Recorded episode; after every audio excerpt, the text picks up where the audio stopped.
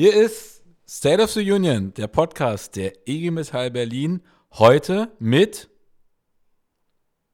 Lisa Düring, Professor, Doktor. Moment, ich kicke auf den Zettel. Oh, der Stift ist runtergefallen. Professorin für strategische Kommunikation an der Ostfalia Hochschule für angewandte Wissenschaft Braunschweig-Wolfenbüttel. Und zu Wolfenbüttel fällt mir sofort ein, da kommt darf man nicht sagen. Da kommt ein Getränk her, ein, ein Schnaps. Man darf jetzt nicht sagen, welchen, ne? Das wäre dann Werbung. Also Jägermeister dürfte ich jetzt zum Beispiel nicht sagen. also, schön, dass du da bist. Danke. Herzlichen Dank für die Einladung. Ich freue mich sehr, weil wir, ähm, kann man, ich, erzählen in dem Podcast, äh, äh, heute schon viel Zeit verbracht haben mit dem Team der IG Metall Berlin, um uns anzugucken, wie sich die Kommunikation auch vielleicht der IG Metall verändern könnte. Die IG Metall als ehrenwerte alte und große Gewerkschaft hat ja trotzdem so ein bisschen Optimierungsbedarf. Dazu können wir gleich noch ein bisschen sprechen, aber wir fangen erst bei dir an. Wo kommst du wirklich her? Aus Wolfenbüttel? Nee, ich komme aber aus Niedersachsen, aus einem kleinen Dorf namens Bodenwerder. Bodenwerner? Bodenwerder, das ist die Münchhausen-Stadt. Ähm, Lügenbaron von Münchhausen, ja? kennen die meisten, ja. Ah, okay. Da bin ich ja. geboren und aufgewachsen, an der schönen Weser. Okay. Also eigentlich bin ich fast back to the roots. Und ist schön da? Sehr schön, ja. Ja. Aber eigentlich wohnst du woanders. Eigentlich wohne ich in Leipzig. Und ist da schön? Das ist noch schöner. Das ist richtig schön, oder? Im Verhältnis dazu. Wo bist du zur Schule gegangen? Auch in äh, Boden, Bodenwerder? Ähm, also in Bodenwerder bin ich vier Jahre Grundschule und dann bin ich aber nach Hameln, Rattenfängerstadt. Mhm. Die ist wirklich cool. Da war ich noch. Fürs Gymnasium. Ja. Genau. Da warst du dann auf dem Gymnasium? Ja. In, in, okay. Wenn man jeden da, Morgen halb sechs losgefahren. Um pünktlich zur Schule um pünktlich, zu kommen. Na. So dann ist hast, es auf dem Dorf. Dann hast du dein Abitur gemacht? Mhm. Mit 1,0 bestimmt? 1,2. Echt jetzt? Ja. Okay, das ist gut, ne? Mit 1,2 kommt man im, äh, ist, ist, man da Numerus Clausus? Kommt man weiter im Leben. ja, also man hätte auch andere Dinge studieren können. Ja. Und dann hast du gesagt, ey, ich habe sowieso keine Ahnung, was ich machen soll, ich studiere Kommunikation, oder? Nee, wie kam es dazu? Das darf ich jetzt gar nicht so laut sagen, aber eigentlich wollte ich Journalist werden oder Journalistin werden. Und mhm. ich war aber ein bisschen verpeilt ne, in, beim Abi und habe vercheckt, dass es eine Aufnahmeprüfung gibt für Leipzig, wo ich gerne hin wollte. Und äh, es hätte ein Jahr gebraucht, bis ich die wieder nachholen kann, sozusagen. Mhm. Also die fand immer nur einmal im Jahr statt. Und dann mhm. dachte ich, ach naja, dann studiere ich halt irgendwas anderes mit Medien. Und dann habe ich angefangen, Kommunikations- und Medienwissenschaften zu studieren.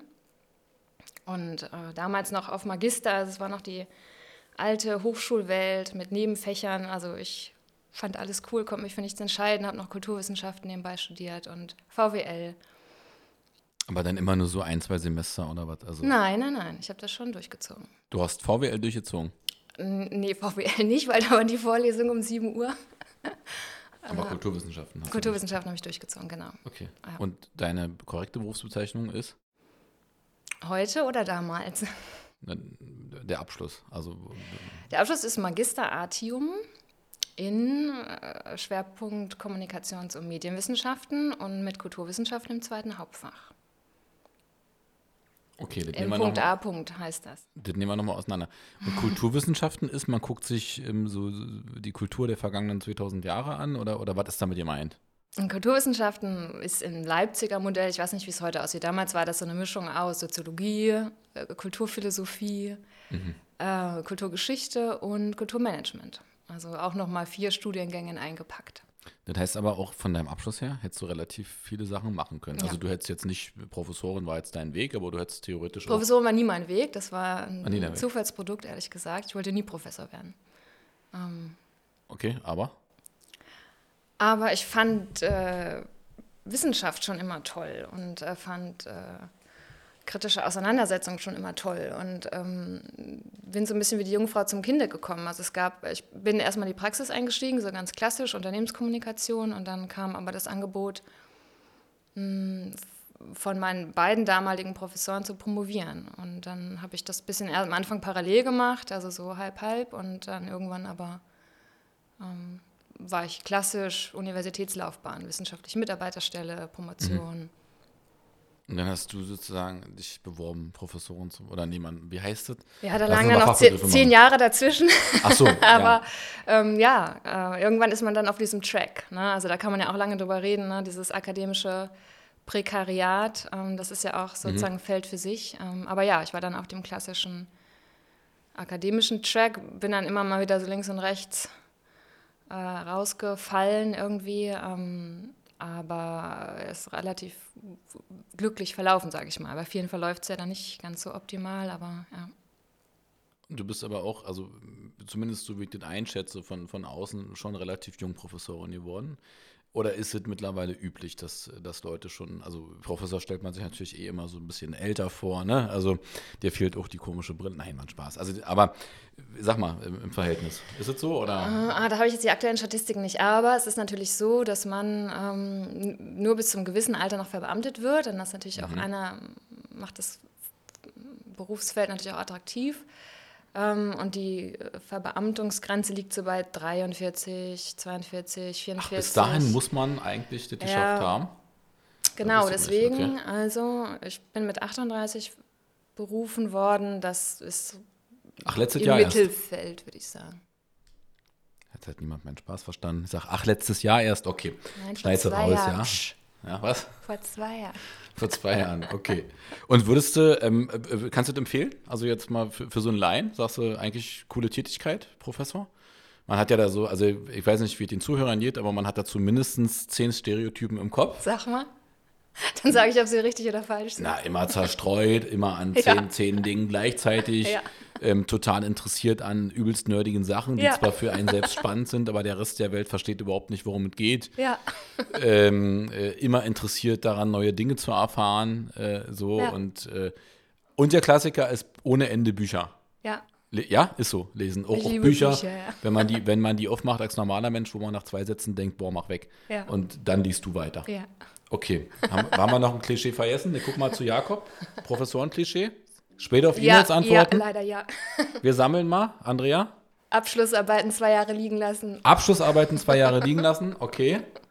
Also ich habe das mit dieser Brille und so ein bisschen auch zerstreut eigentlich aussehen. Also du hast aber die Haare gekämmt, das passt jetzt bei dir nicht.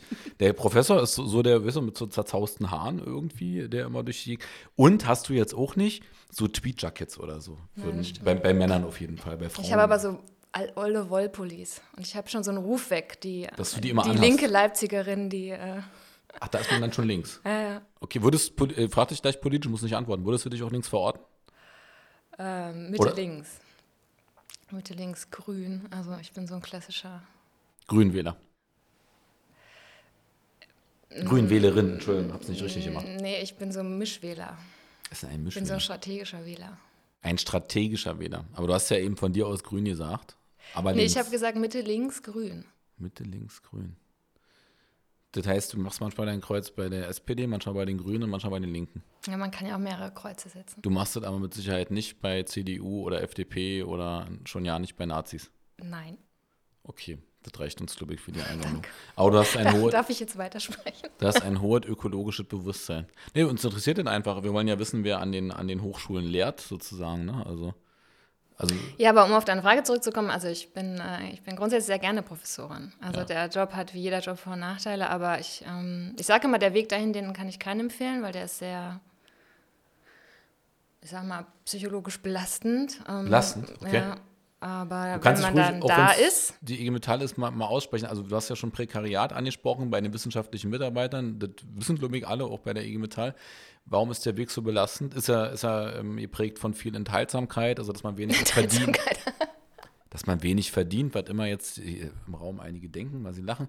Also hat es damit zu tun? Ist, ist, ist sozusagen der Weg einfach sehr steinig oder? Um, ähm, ich weiß nicht, ob ihr das mitbekommen habt, aber äh, vor einiger Zeit ging durch die Medien dieses Thema Ich bin Hanna. ähm, also äh, das, dieser Hashtag äh, Ich bin Hanna oder ich bin auch Hanna. Ähm, da ging es eben darum, um dieses, ne, um dieses, diesen sehr prekären Karriere, in Anführungsstrichen, Weg äh, hin zur Professur. Ähm, mhm. Also man muss sich das wie so eine ganz spitze Pyramide vorstellen. Also studieren halt relativ viele, ne, vor allen Dingen auch viele Frauen. Ne, das kommt so ein bisschen auch dazu. Ähm, dann inzwischen äh, promovieren auch sehr viele Leute, weil es sehr viele Förderprogramme gibt. Es gibt sehr viele Stellen, sehr viele Promotionsstellen. Mhm. Ähm, aber na, dann spitzt sich das extremst zu. Also die deutsche Bildungslandschaft ist inzwischen so aufgebaut, dass sie quasi den gesamten Mittelbau abgeschafft hat. Ähm, das sehr stark reduziert hat. Und ähm, es gibt, also entweder du wirst irgendwann Professor, du fällst raus aus dem System. Es gibt ja auch dieses ne, ähm, Zeitvertragsgesetz, dass du nur auf Qualifikationsstellen sechs Jahre bleiben kannst mhm. und dann äh, fällst du raus sozusagen. Und das heißt, das geht halt vielen so. Ähm, dass sie dann entweder nach der Promotion irgendwann aus dem akademischen System rausgehen, weil sie die Wahrscheinlichkeit auf eine Professur zu kommen relativ gering halten, oder sie habilitieren sogar nochmal nach der Promotion sechs Jahre und dann reden wir wirklich so vom, dann ist man so um die 40. Mhm. Ähm, und wenn das dann nicht klappt mit der Professur, hat man natürlich wirklich ein Problem, weil dann hat man im Endeffekt 20 Berufsjahre in einen sehr fokussierten Spitzenkarriereweg gesteckt ähm, und ist dann insbesondere in manchen Fachbereichen nicht mehr qualifiziert oder nicht mehr einschlägig ne, für die Berufspraxis. Und wenn es dann nicht klappt okay. mit der Professur, mhm. ist einfach wirklich schwierig. Also das heißt, dass dann der, der, die Wirtschaft, die abgreift, ist äh, oft möglich, aber es gibt auch Fälle, wo sozusagen man dann zu einseitig unterwegs ist oder überhaupt nicht sozusagen reinpasst in die, in die naja, Welt. Da, reden wir ja schon von diesen Klischees. Ne? Also ja. der Historiker ja. Äh, oder die Bibliothekswissenschaftlerin auffallend oder die Germanistin oder was auch immer. Ne? Ja. Ähm, und also ja, die Leute kommen irgendwie unter, aber ähm, das ist so eine, ein Thema. Ein anderes Thema ist aber auch die Abhängigkeit, dass du natürlich extremes Abhängigkeitsverhältnis hast von deinem Betreuer, mhm. ähm, der so deine Promotion be bewertet am Schluss, gleichzeitig dein Chef ist, die, aber gleichzeitig aber auch dein Türöffner ist ne, in alle Karrierenetzwerke oder also da besteht ein extremes Abhängigkeitsverhältnis, dann wird sehr viel Flexibilität erwartet. Also die, die klassische akademische Karriere sieht so aus, dass du alle zwei Jahre den Standort wechselst, ins Ausland gehst. Okay, also auch die Stadt ähm, zum Beispiel wechselst. Stadt, Standort, alles. Ja. Ne? Ähm, und das heißt natürlich auch, ne, ganz der keine, Also Kinder kriegen genau. es nicht, kannst du sozusagen Kinder kannst du eigentlich schieben. abhaken, ja. also äh, ist nicht zu empfehlen. Ähm, Freundeskreis auch schwierig, ne? Ja. Ähm, etc. Also das ist, also man zahlt nur einen Preis dafür, sage ich mal. Ne? Aber wenn man dann Professor ist, dann ist man schon auch der Mac, dann hat man eine, eine coole Position, die auch relativ safe ist.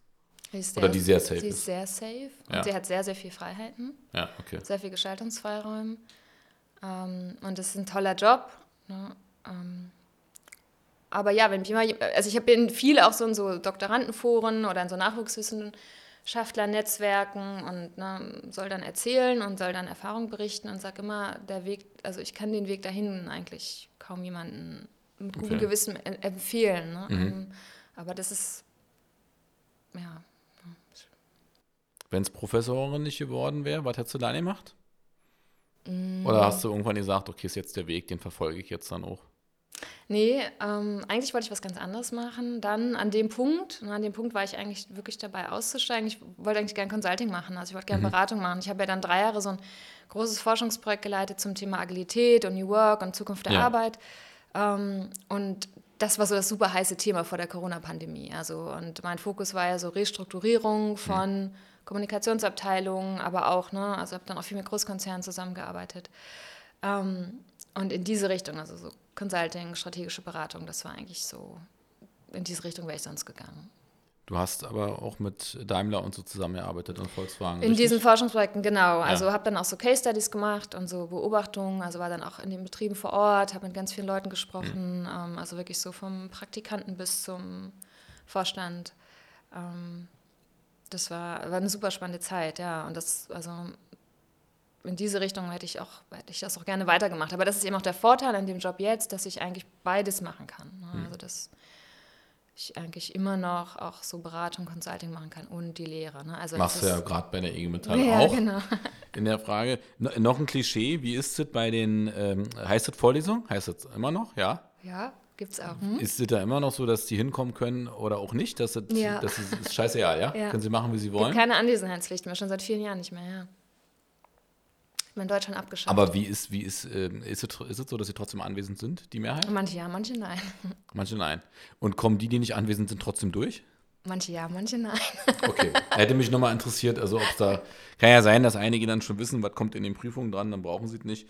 Okay. Und ähm, Stört dich das bei den Vorlesungen? Also, ich will es nicht, ich, guck mal hier in, ins Team, also mir geht es so, ich rede lieber vor großen Menschengruppen als vor kleinen und das ist ja nicht böse gemeint, aber also ich ärgere mich oder anders, wenn ich weiß, es könnten äh, 1000 kommen und kommen nur 300, dann ärgere ich mich. Wie, oder sagst du, ey, komm, ist ja, ich muss so oder so performen?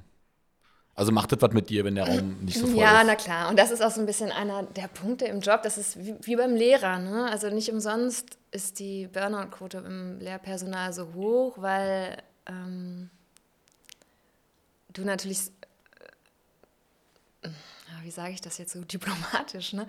Also man bereitet sich vor, man ne, ist nicht immer gleich motiviert und auch nicht immer gleich engagiert, auf jeden Fall, aber ähm, äh, es ist ja immer ein Performance-Job und du hast, also, aber du hast immer ein sehr kritisches Publikum, ne, was mhm. auch in der Regel nicht hoch motiviert ist. Ne, und nicht, okay. ähm, ein Teil sitzt natürlich seine Zeit ab und ist froh, wenn es vorbei ist. Ne, ein Teil ist sehr engagiert dabei. Ähm, aber es ist nicht so, dass alle Hurra schreien, dass du da vorne stehst und ihnen komplexe Sachverhalte zu vermitteln versuchst. Ähm, aber womit hängt das zusammen? Also wenn ich mich für das Studium entscheide, dann mache ich es doch zumindest in 80 Prozent der Fälle sehr bewusst. Also wenn ich jetzt ähm, dein, an deinem Studium kann ich es jetzt nicht festmachen, aber sagen, ich will Historiker werden oder Geschichte studieren, dann freue ich mich doch, wenn da jemand vorne steht und mir den 30-jährigen Krieg auseinander nimmt und mit mir diskutiert. Also wo, wo ist, was ist da der Punkt?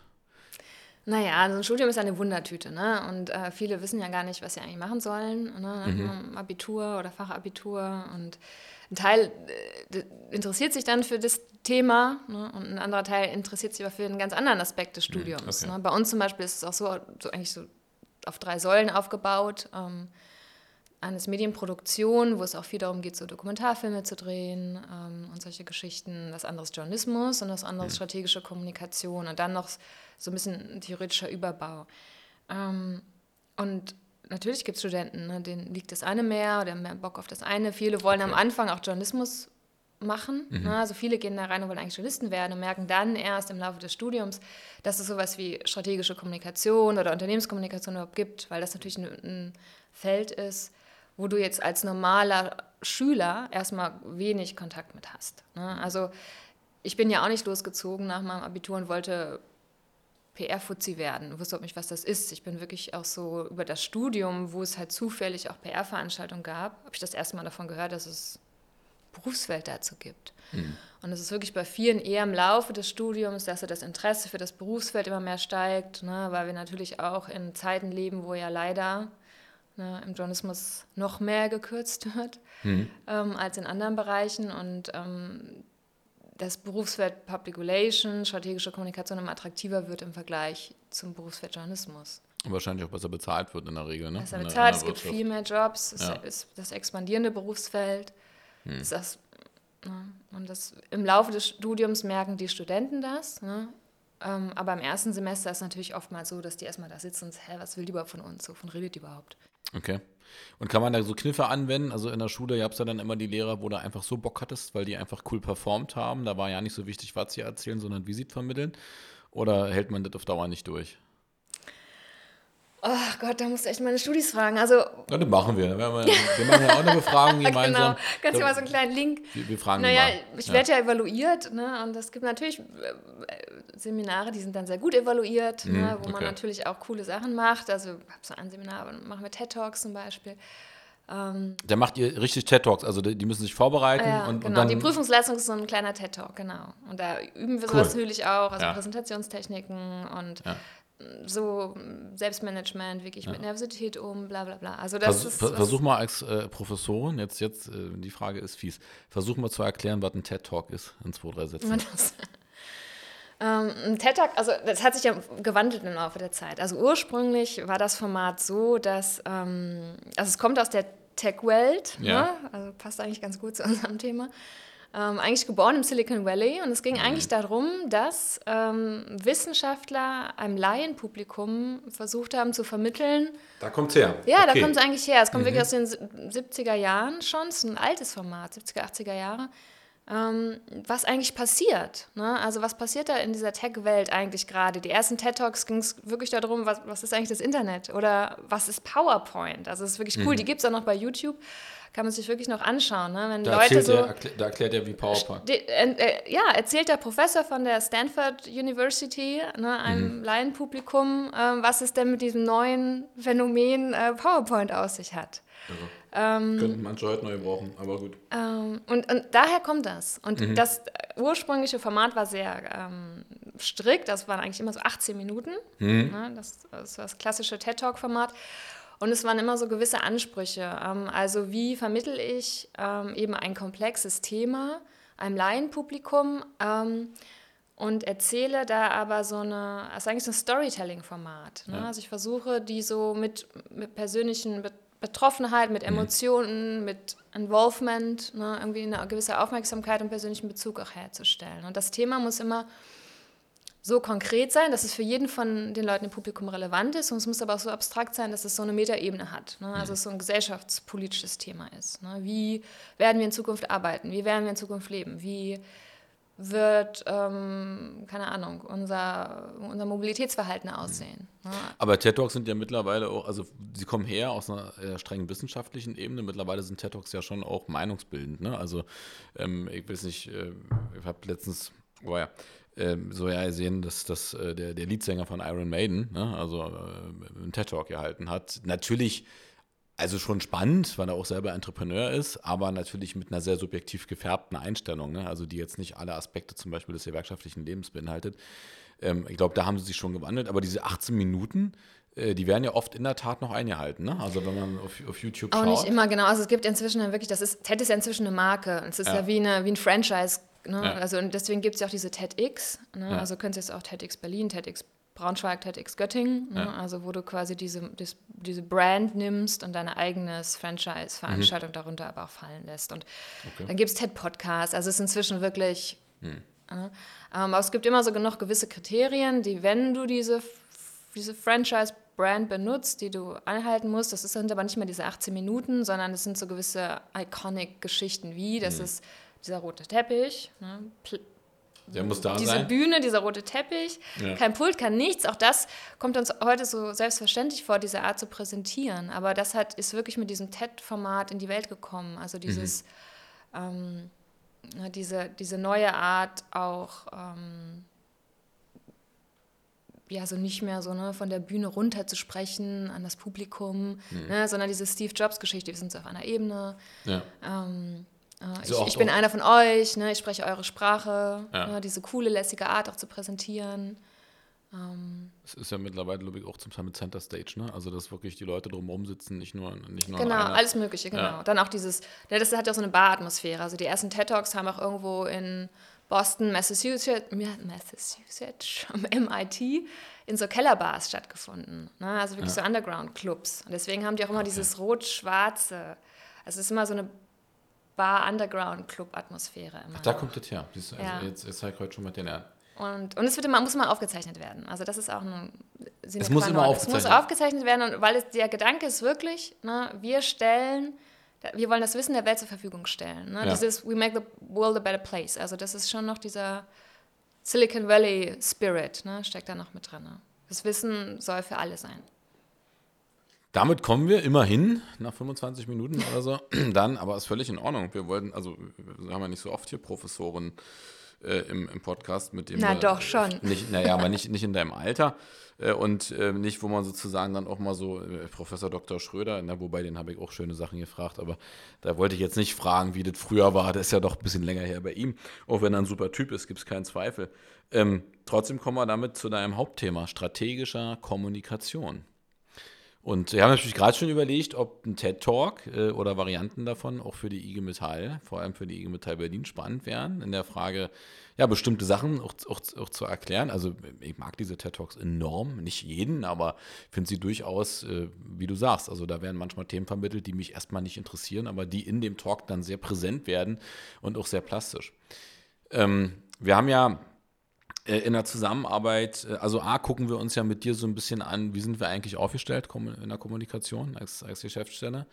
Ähm, wir wollen von dir auch kritisiert werden, explizit, was manchmal nicht einfach ist für den einen oder anderen, uns aber weiterbringt, weil wir wollen ja sozusagen vor allem wissen, wo wir besser werden können, weil wir sind ja schon ziemlich gut, finden wir jedenfalls. Ähm, und da ist ja noch viel Luft nach oben. Ähm, Berlin als besondere Stadt mit den ganzen Themen Digitalwirtschaft, neue Arbeitswelt, ne? also nochmal eine Zahl für dich, 110.000 Arbeitsplätze alte Welt, 125.000 Arbeitsplätze neue Welt, also um, um dieses Verhältnis so ein bisschen darzustellen. Ähm, wobei ich jetzt noch nicht bewertet habe, wie die IDLs, also die industriellen Dienstleister da noch zu bewerten sind, ob, ob die jetzt einen Riesenunterschied machen, weiß ich nicht. Müssten wir den Daniel fragen, der mit im Raum sieht, der hat es vielleicht schon eruiert, äh, sitzt, weiß, weiß ich nicht. Ähm, heißt ja, dass auch für uns eine massive Veränderung in der Kommunikation ansteht. Ne? Also dass sozusagen wir äh, einerseits auch, das würde mich auch interessieren, wie du das empfindest, ähm, überrollt werden, dass das eigentlich gefühlt jedes Jahr eine neue Plattform kommt. Also manche Dinge verschwinden dann auch wieder, ne? wenn man von WhatsApp bis Telegram, Signal und so oder Threema gab es auch mal, nutzt ich mittlerweile kaum noch jemand. Ähm, also wo sozusagen auch viel, ich würde mal sagen, Agilität drin ist, aber die ist nicht nur positiv. Ähm, und gleichzeitig eben einer, einer Welt, wo wir ähm, als, als äh, IG Metall aber auch einerseits diese neuen Bereiche ähm, äh, abholen müssen, aber natürlich auch noch Leute haben, die äh, ist gar nicht, äh, also jetzt in der Bewertung, aber die sozusagen sich auch über den klassischen Brief noch freuen. Ja, so. Äh, und aber auch Leute, die, wenn wir den Brief schicken, die damit uns schimpfen. Warum einen Brief schicken? Warum wir nicht eine E-Mail schicken? Also haben wir wirklich, in diesem Spannungsfeld bewegen wir uns. Und von daher würde mich erstmal interessieren, wie, wie, nimmst du, also wir kommen gleich wieder zu IG Metall zurück, wollten nochmal eröffnen, weil einer oder andere fragt sich, warum ist die Professorin für strategische Kommunikation eigentlich bei der IG Metall? Weil wir mit dir darüber sprechen wollen weil äh, du, ich finde das auch nicht unwichtig, was du vorhin gesagt hast, in diesem ganzen Feld Restrukturierung, Agilität, Unternehmenskommunikation unterwegs bist, ist für uns ja auch essentiell. Aber wie würdest du erstmal so mit so einem groben Blick, wenn du mal zurückguckst, du hast das jetzt äh, studiert, hast dann ein paar Jahre drin gearbeitet, jetzt äh, dozierst du, sagt man so, weiß ich nicht. Ähm, wie, wie empfindest du so die vergangenen 20 Jahre mit Blick auf Kommunikation? Also wenn du mal überlegst, wie du vielleicht angefangen hast mit, äh, na, ich mach's mal an einem einfachen Beispiel fest. Du hast gerade selber Steve Jobs äh, äh, erwähnt. Und ähm, 2007 oder 2008 kam das erste iPhone. Es ist verdammt gar nicht so lange her, um nur mal so ein. 2006 schon, ja. Nee, echt jetzt? 2007, ja, wir wissen das. Wir sind, äh, nee, dürfen wir nicht sagen. Wir sind Nerds. Schleichwerbung schon. nein. Na und? Na, dann halt ja. Wir sind Nerds an der Stelle, aber das hat ja, also mir geht es jetzt nicht darum, von dir eine, eine, eine, eine wissenschaftlich-historische Einordnung zu bekommen, aber mhm. so, so, also wenn, wenn ich so drüber nachdenke, dann fällt mir das schon auf, ich kann mich weder noch gut an die Zeit erinnern ohne Handy, also in der Frage doof dastehen, also du bist irgendwo, du weißt nicht, wo du hin musst, du nimmst dein Handy und du hast eine Orientierung. Mhm. In der Frage kommunikative Erreichbarkeit, die aber gleichzeitig auch die Dinge enorm beschleunigt und ich sage mal jetzt ein hartes Wort, ich weiß nicht, kannst du auch sagen, stimmt nicht, ähm, zum Teil auch beliebig gemacht hat in, in ein paar Punkten. Also man, man hat, man braucht, Professorenwort vielleicht, man braucht viel höhere Medienkompetenz, glaube ich, heute, als noch vor 10, 20 Jahren.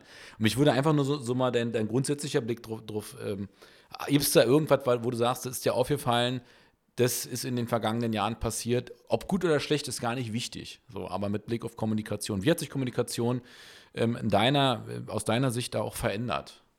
Außer, dass sie schneller geworden ist. Also, das ist, glaube ich, jedem klar.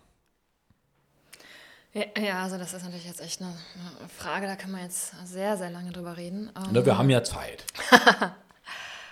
Ähm, also einmal gibt es ja in der Wissenschaft das schöne Riepelsche Gesetz, dass äh, kein... Das was? Was? Das was? Riepelsches Gesetz.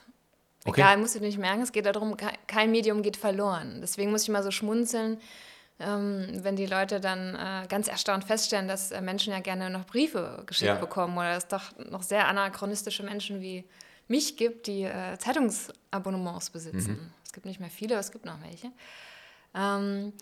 Und das ist ja auch so ein bisschen, also einmal so als das Grundphänomen, was wir beobachten die letzten Jahrzehnte. Äh, es gehen eigentlich keine Medien verloren, im, also keine grundständigen Medien verloren, sondern es kommen immer mehr Medien dazu und sie differenzieren mhm. sich immer mehr aus. Das heißt, wir haben immer mehr Medien. Mhm. Ähm, ne? Und Medien sind ja nicht Plattformen ne? und sind auch nicht Kanäle. Da muss man auch mal nochmal differenzieren. Ne? Was ist eigentlich ein, das Medium und was sind die verschiedenen Plattformen, die mir das Medium bietet. Ähm, und auf der Plattformebene verschieben sich natürlich Dinge ne? und auch immer schneller. Ne? Ähm, aber auf der, auf der reinen Medienebene ähm, haben wir schon so eine gewisse, sage ich mal, eine Anzahl an Kernmedien. So. Was sich aber natürlich verändert hat, ist, wie nutzen wir die, wofür nutzen wir die. Ähm, und mein Schwerpunkt ist ja auch, sage ich mal, die Unternehmenskommunikation. Also wie nutzen eigentlich Organisationen oder Unternehmen solche Medien? Was machen die damit? Ähm, und das ist ja wieder was anderes, als wie nutzt eine Privatperson ne, ein Medium. Ja, was macht okay. es damit? Und, ähm, äh, und da clashen Dinge ja auch. Und das sind ja auch zum Beispiel Themen, ne, über die wir sprechen. Also welche Medien oder welche Plattform braucht eigentlich die IG Metall, um hm. ne, die Mitglieder zu erreichen oder zukünftige Mitglieder zu erreichen. Ne? Und da ist ja auch die Kernfrage, und diese Kernfrage stellt sich ja jeder, jede Organisation heutzutage. Ne, wo muss ich sein? Was muss ich bespielen? Auf welche hm. Art und Weise? um die Menschen überhaupt noch zu erreichen in Zeiten von ne, Information Overload, ne, einer Hypermediatisierung der Gesellschaft. Das ist ja auch so ein Schlagwort, was gerne in der Medienwissenschaft mhm. verwendet wird, Mediatisierung. Was meint Mediatisierung? Mediatisierung, ähm, da müsstest du mal den Herrn Alexander Hepp zum Beispiel, Professor Dr. Hepp einladen, ähm, meint, dass, ähm, also jetzt mal ganz, ganz pauschal gesagt, äh, Medien eine immer prägendere Kraft in unserer Gesellschaft geworden sind. Mhm. Ähm, und äh, Hepp hat, glaube ich, den Begriff Deep Mediatization geprägt, also tiefe Mediatisierung und meint in dem Sinne, dass unsere Realität, ne, mhm. und zwar in all ihren Facetten, unsere Gesellschaft in all ihren Formen und unterschiedlichen Ausprägungen, nicht mehr zu denken ist, ohne die, dass wir sie durch die Brille der Medien wahrnehmen. Also ah, wir können okay. quasi medienvermittelte Realität ist kaum noch zu trennen von realer Realität, in mhm. Anführungsstrichen mhm. sozusagen. Und ähm, es ist untrennbar miteinander verwoben. Alles, was in den Medien passiert, sozusagen, hat immer auch einen Effekt auf die reale Welt. Die mhm. reale Welt ne, ist ne, untrennbar verwoben mit der mediatisierten Welt. Ähm, und das ist die Gesellschaft, in der wir uns bewegen und das ist das politische System, in dem wir uns bewegen, das ist das ökonomische System, in dem wir uns bewegen. Ne? Also es gibt keinen Lebensbereich mehr, egal äh, wen, wir uns anschauen, der nicht davon geprägt ist. Und das ist was, was, glaube ich, vielen in der Gänze noch gar nicht wirklich klar ist.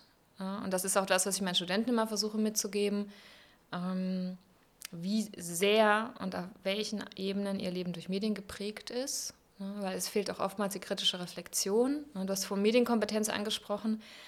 Ähm, das lernt man heute so ein bisschen in der Schule, ne, aber sehr oberflächlich, so nach dem Motto, auf welchen kritischen Seiten im Internet sollte ich mich vielleicht besser nicht bewegen. Ja, oder mit Technik ne? vom Jahrhundert davor. Genau, also. oder welche Seiten sollte ich vielleicht für meine Kinder sperren, aber das ist, die Ebene geht halt noch viel tiefer. Ne? Mhm. Deswegen mag ich dieses Konzept oder ne, finde ich dieses Konzept der Mediatisierung sehr relevant, weil wir uns wirklich mal verdeutlichen müssen, in welcher Medienwelt wir leben. Mhm. Ne? Und ähm, das heißt im Umkehrschluss, ohne Medien, ohne Sendung geht es nicht. Also dann, wenn du sozusagen auch mit Blick jetzt auf Organisation guckst, ja. ist klar, ja. also weiß glaube ich eh jeder, dass er da äh, äh, untergeht, ist ähm, also Kommunikation dann aus deiner Sicht ähm, komplexer geworden und auch ähm, ähm schwieriger oder also, weil wenn man jetzt mal so zurück überlegt, ne, also jetzt mal, mir fällt gerade bei Schule, fällt mir meine äh, Grundschule ein, die dann in der fünften oder sechsten Klasse gab es Informatik. Mit, ich weiß nicht mehr, wie der Computer mehr heißt.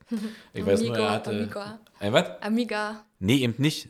Nee, so heiße Sachen hatten wir nicht. Das war, das war so ein richtiger äh, Dreckscomputer, irgendwie grüner, monochromer Bildschirm. Also nichts, was man heute kennt.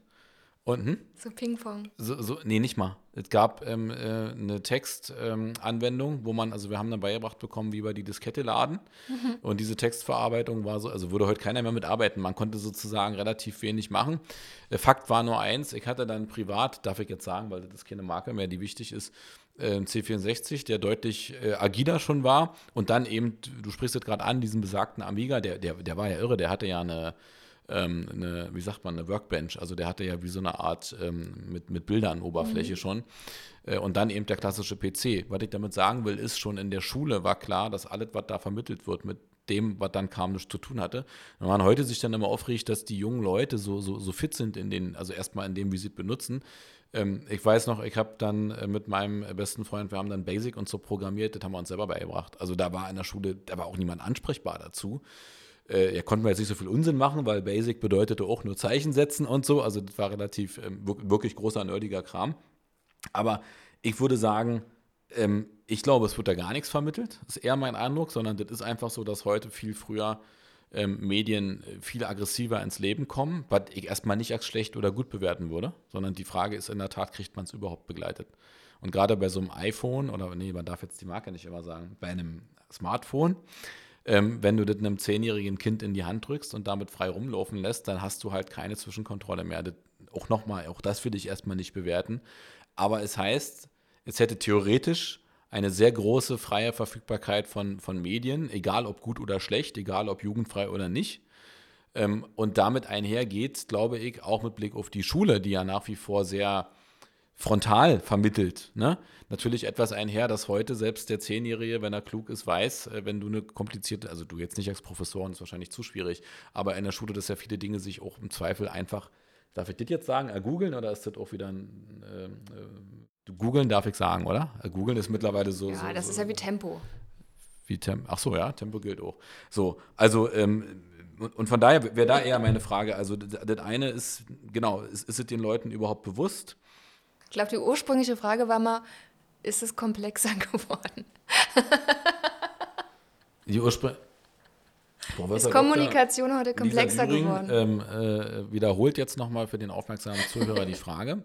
Ich wollte ein bisschen philosophieren. Wir haben vorhin gesagt, wir philosophieren noch über ein paar Themen. Ich wollte nur sagen, weil du anfingst mit, das wird in der Schule beigebracht, mhm. ein Beispiel bringen. Und wenn ich mir das angucke bei meiner Nichte und bei anderen, die ich sehe, die in die Schule gehen, und da, da stelle ich fest, das ist genauso noch. Also wenn, wenn, also gefühlt, wenn du, ach, darf ich den Namen nicht sagen, du hättest ein Gerät mit so einem Touchscreen, ein bisschen größer, wenn Version. Einem i vorne. nee, groß, ein äh, iPad meine ich. Also wenn du so ein, so ein, so ein, so ein, nehmen wir an, du hättest so ein iPad und die Version, die draußen in der realen Welt ist, ist 12, dann haben die in der Schule, wenn sie Glück haben, das iPad 1, was wahrscheinlich nicht mehr funktioniert. Also wisst ihr, was ich meine? Ja, und darauf wollte ich hinaus. Nee, die Frage ist, es ist komplexer geworden. Wo siehst, wenn du mit deinen Schülerinnen und Schülern, äh, nee, wie sagt man, ähm, äh, wie heißen die? Wie, sag, wie sagt man denn dazu? Studenten. Studenten. Ist ja Meinecker. Wenn du mit denen sprichst ähm, äh, und, und dann fragt dich jemand, sagen Sie mal, Professor, äh, Professor Düring, was ist denn so, was würden Sie sagen, was ist die letzten 10, 15 Jahre passiert, was ist so markant? Vielleicht so einfach. Naja, das habe ich ja eben schon gesagt, kann man so nicht sagen. Aber wir können ja mal zur Ausgangsfrage zurückgehen. Ist es komplexer geworden? Ja, es ist komplexer geworden. Ähm, und äh, weil wir uns ja, also das ist ja wie so ein, wie so ein Kommunikationsteufelskreis. Ne? Also es ist komplexer geworden, durchzudringen mit Kommunikation, deswegen wird immer mehr kommuniziert, mhm. deswegen gibt es immer mehr Kommunikation, deswegen wird noch okay. mehr kommuniziert, um noch mehr durchzudringen und so weiter. Also dieses Thema Information Overload, mhm. ne, womit ja auch ne, Kinder, Jugendliche und so weiter heutzutage aufgewachsen sind. Ähm, was ne, erhöhte Stresslevel ne, mit sich bringt, was aber auch eine erhöhte Kompetenz bedarf, mit diesem Information Overload umzugehen, erhöhte ne, ähm, Kompetenz, da auch das Relevante vom Irrelevanten rauszufiltern, bla bla bla. Also da gehen ja auch mhm. ganz viele Kompetenzprofile einher, da sind wir beim Thema Ausbildung, ne? Medienkompetenz, ja, ist in den Schulen zu wenig, aber mhm. viel, viel mehr als noch vor zehn Jahren. Mein Sohn ist ja bald zehn, also die haben schon ja. Medienbeauftragten in der Grundschule. Da gibt es auch ein gewisses Medienkompetenztraining. Das wird auch immer mehr zu Schwerpunkten an den weiterführenden Schulen. Also da tut sich ein bisschen was ne, mhm. mit der entsprechenden Zeitverzögerung. Ähm, aber ähm, was ich viel schwieriger finde, und das ist auch ein Thema, was ich viel mit meinen Studenten diskutiere, ist dieses Thema und da sind wir wieder bei, was ist real, was ist irreal. Dieses Thema Algorithmisierung der Realität, also Datafizierung, mhm. Algorithmisierung. Mhm. Ne, welche Form von Content kommt überhaupt noch bei ja. mir an? Welche Form von Information bekomme ich überhaupt? Wenn, wir, wenn die Ausgangsthese ist, ne, ich nehme meine gesamte Realität medienvermittelt wahr und Medien gefiltert wahr, ne, wer definiert den Filter? Mhm. So, und das ist auch zum Beispiel eine Thematik, über die wir ne, noch viel zu selten nachdenken, auch in unserem Privatleben. Ne? Wo, welch, was dringt überhaupt noch durch meinen Filter durch? Ne? Welche, welcher Algorithmus definiert überhaupt das, ähm, ja, welche Wahrheit im Endeffekt, welche Information ich wahrnehme? Ähm, da sind wir bei so Konzepten wie Echo Chambers oder Filter Bubbles. Ähm, wie heißt das erste Wort? Echo Chamber, Echokammer. Ach, ey, Echo, okay, alles klar. Und Filter Bubbles. Ja. Also so Filter, also ne, sozusagen ich, ich ähm, bewege mich Ne? Und nicht nur, wenn ich sehr medienaffin bin, sondern ich komme eigentlich gar nicht drum herum, dass ich mich automatisch in einer immer kleineren und immer fokussierteren mhm. ähm, Bubble bewege, in der sich irgendwann nur noch Informationen und Inhalte rein verirren, die dementsprechend, ähm, die dementsprechend, was ich sowieso schon denke, was ich sowieso schon weiß, was meine hm. engster Freundeskreis denkt und weiß, ne, was sowieso schon meiner politischen Orientierung entspricht, was sowieso schon meinem Kernsuchprofil entspricht und so weiter. Also mein Horizont, mein Realitätshorizont wird immer enger. Ähm, aber dann haben wir, dann, dann haben wir ja eine signifikante Veränderung, ne? Also dann haben wir einen Algorithmus gesteuerten, das fängt ja bei, das sage ich jetzt nicht, bei Online-Plattformen an, wo man sich dann nach einer Weile, wenn man da unterwegs ist, denkt, ah, ist ja interessant, der weiß jetzt schon, dass ich äh, Interesse an Kaffeepads habe oder so. Äh, und es hört auf bei den äh, Bubbles, also bei den, bei den ähm, äh, Blasen, in denen man sozusagen immer enger in Gruppen eigentlich kommuniziert, wo man einerseits sich wahrscheinlich gut fühlt, weil man denkt, ja, das ist dem, was, ich, äh, was mir entspricht und gleichzeitig aber eigentlich die kritischen Fragen überhaupt nicht mehr diskutiert. Ich finde, das ist, eine, das ist ja eine große Veränderung, was einerseits, ich würde mal mit einem Bild malen, einerseits wird deine Welt riesengroß, so groß war sie ja früher nicht ne, für, für uns, und andererseits wird sie dann gleichzeitig aber auch wieder stark verengt ich weiß gar nicht, ob es nicht manchmal eine Hilfe sein kann, weil man vielleicht sonst zu viele Diskussionen führen würde. Ähm, das finde ich schon nicht uninteressant, weil wir haben vorhin in dem, äh, in dem Workshop, ähm, ich krieg's ja nicht mehr genau zusammen, ähm, da sprachen wir über eine Plattform LinkedIn, kann man jetzt ruhig sagen. Und da war die Frage, äh, ob du bestimmte Sachen von uns auch siehst. Und da hast du gesagt, nein. Und du hast auch gleich gesagt, der Algorithmus scheint da anders zu funktionieren. Ja, obwohl du Fan äh, von einem, äh, von, also ist man da Fan, man ist da Follower. Man ist voll, okay, bei mir ist Fan. Also bist, wird es trotzdem nicht gezeigt. Und ich, ich, ich finde, ähm, äh, wir lachen schon wieder alle hier, ich weiß nicht warum. Äh, und, und, ich finde, das ist schon, das macht ja auch mit uns was. Also wenn wir wieder zu IG Metall zurückkommen, ne? mit, mit der Frage, wer sieht überhaupt Beiträge von uns und eine Erfahrung, die, die ich sehr konkret gemacht habe, ist auf LinkedIn, ähm, habe ich ähm, einen, einen guten ähm, Followerkreis, nicht Fankreis, auch von Leuten aus Wissenschaft, aus, ähm, ähm, aus Industrie. Ich habe auch mit äh, Leuten Podcasts gemacht, die wirklich nicht nah dran sind an Gewerkschaften. Ne? Also, die, also die mich eingeladen haben, die mich auch zur Diskussionsrunde eingeladen haben. Und ich habe gemerkt, in dem Moment hat sich sofort auch diese, diese Gruppe verändert, die mit mir kommuniziert. Also die sozusagen, die, die ich auch sehe, ja. Aber es war ein bewusster Schritt. Wenn ich den nicht gemacht hätte, dann wäre der Klassiker, dann würde ich auch auf LinkedIn jeden Tag einfach eine rote, meine ich nicht abwertend, aber dann wirklich eine rote Fahnen sehen. Und ich das jetzt mal auch mal selbstkritisch, als, als IG Metall immer nur zu lesen, die Sachen, die du selber auch schon verkaufen, äh, verkaufen willst und musst, was völlig in Ordnung ist, ähm, interessiert mich nicht. Also ehrlich, so, sondern ist für mich dann eher so, dass ich denke, ja, alles gut, machen wir auch, ähm, finde ich schön. Also mal zu sehen, dass jemand anders das auch macht, ist ja nett, äh, nice, nett. Hm.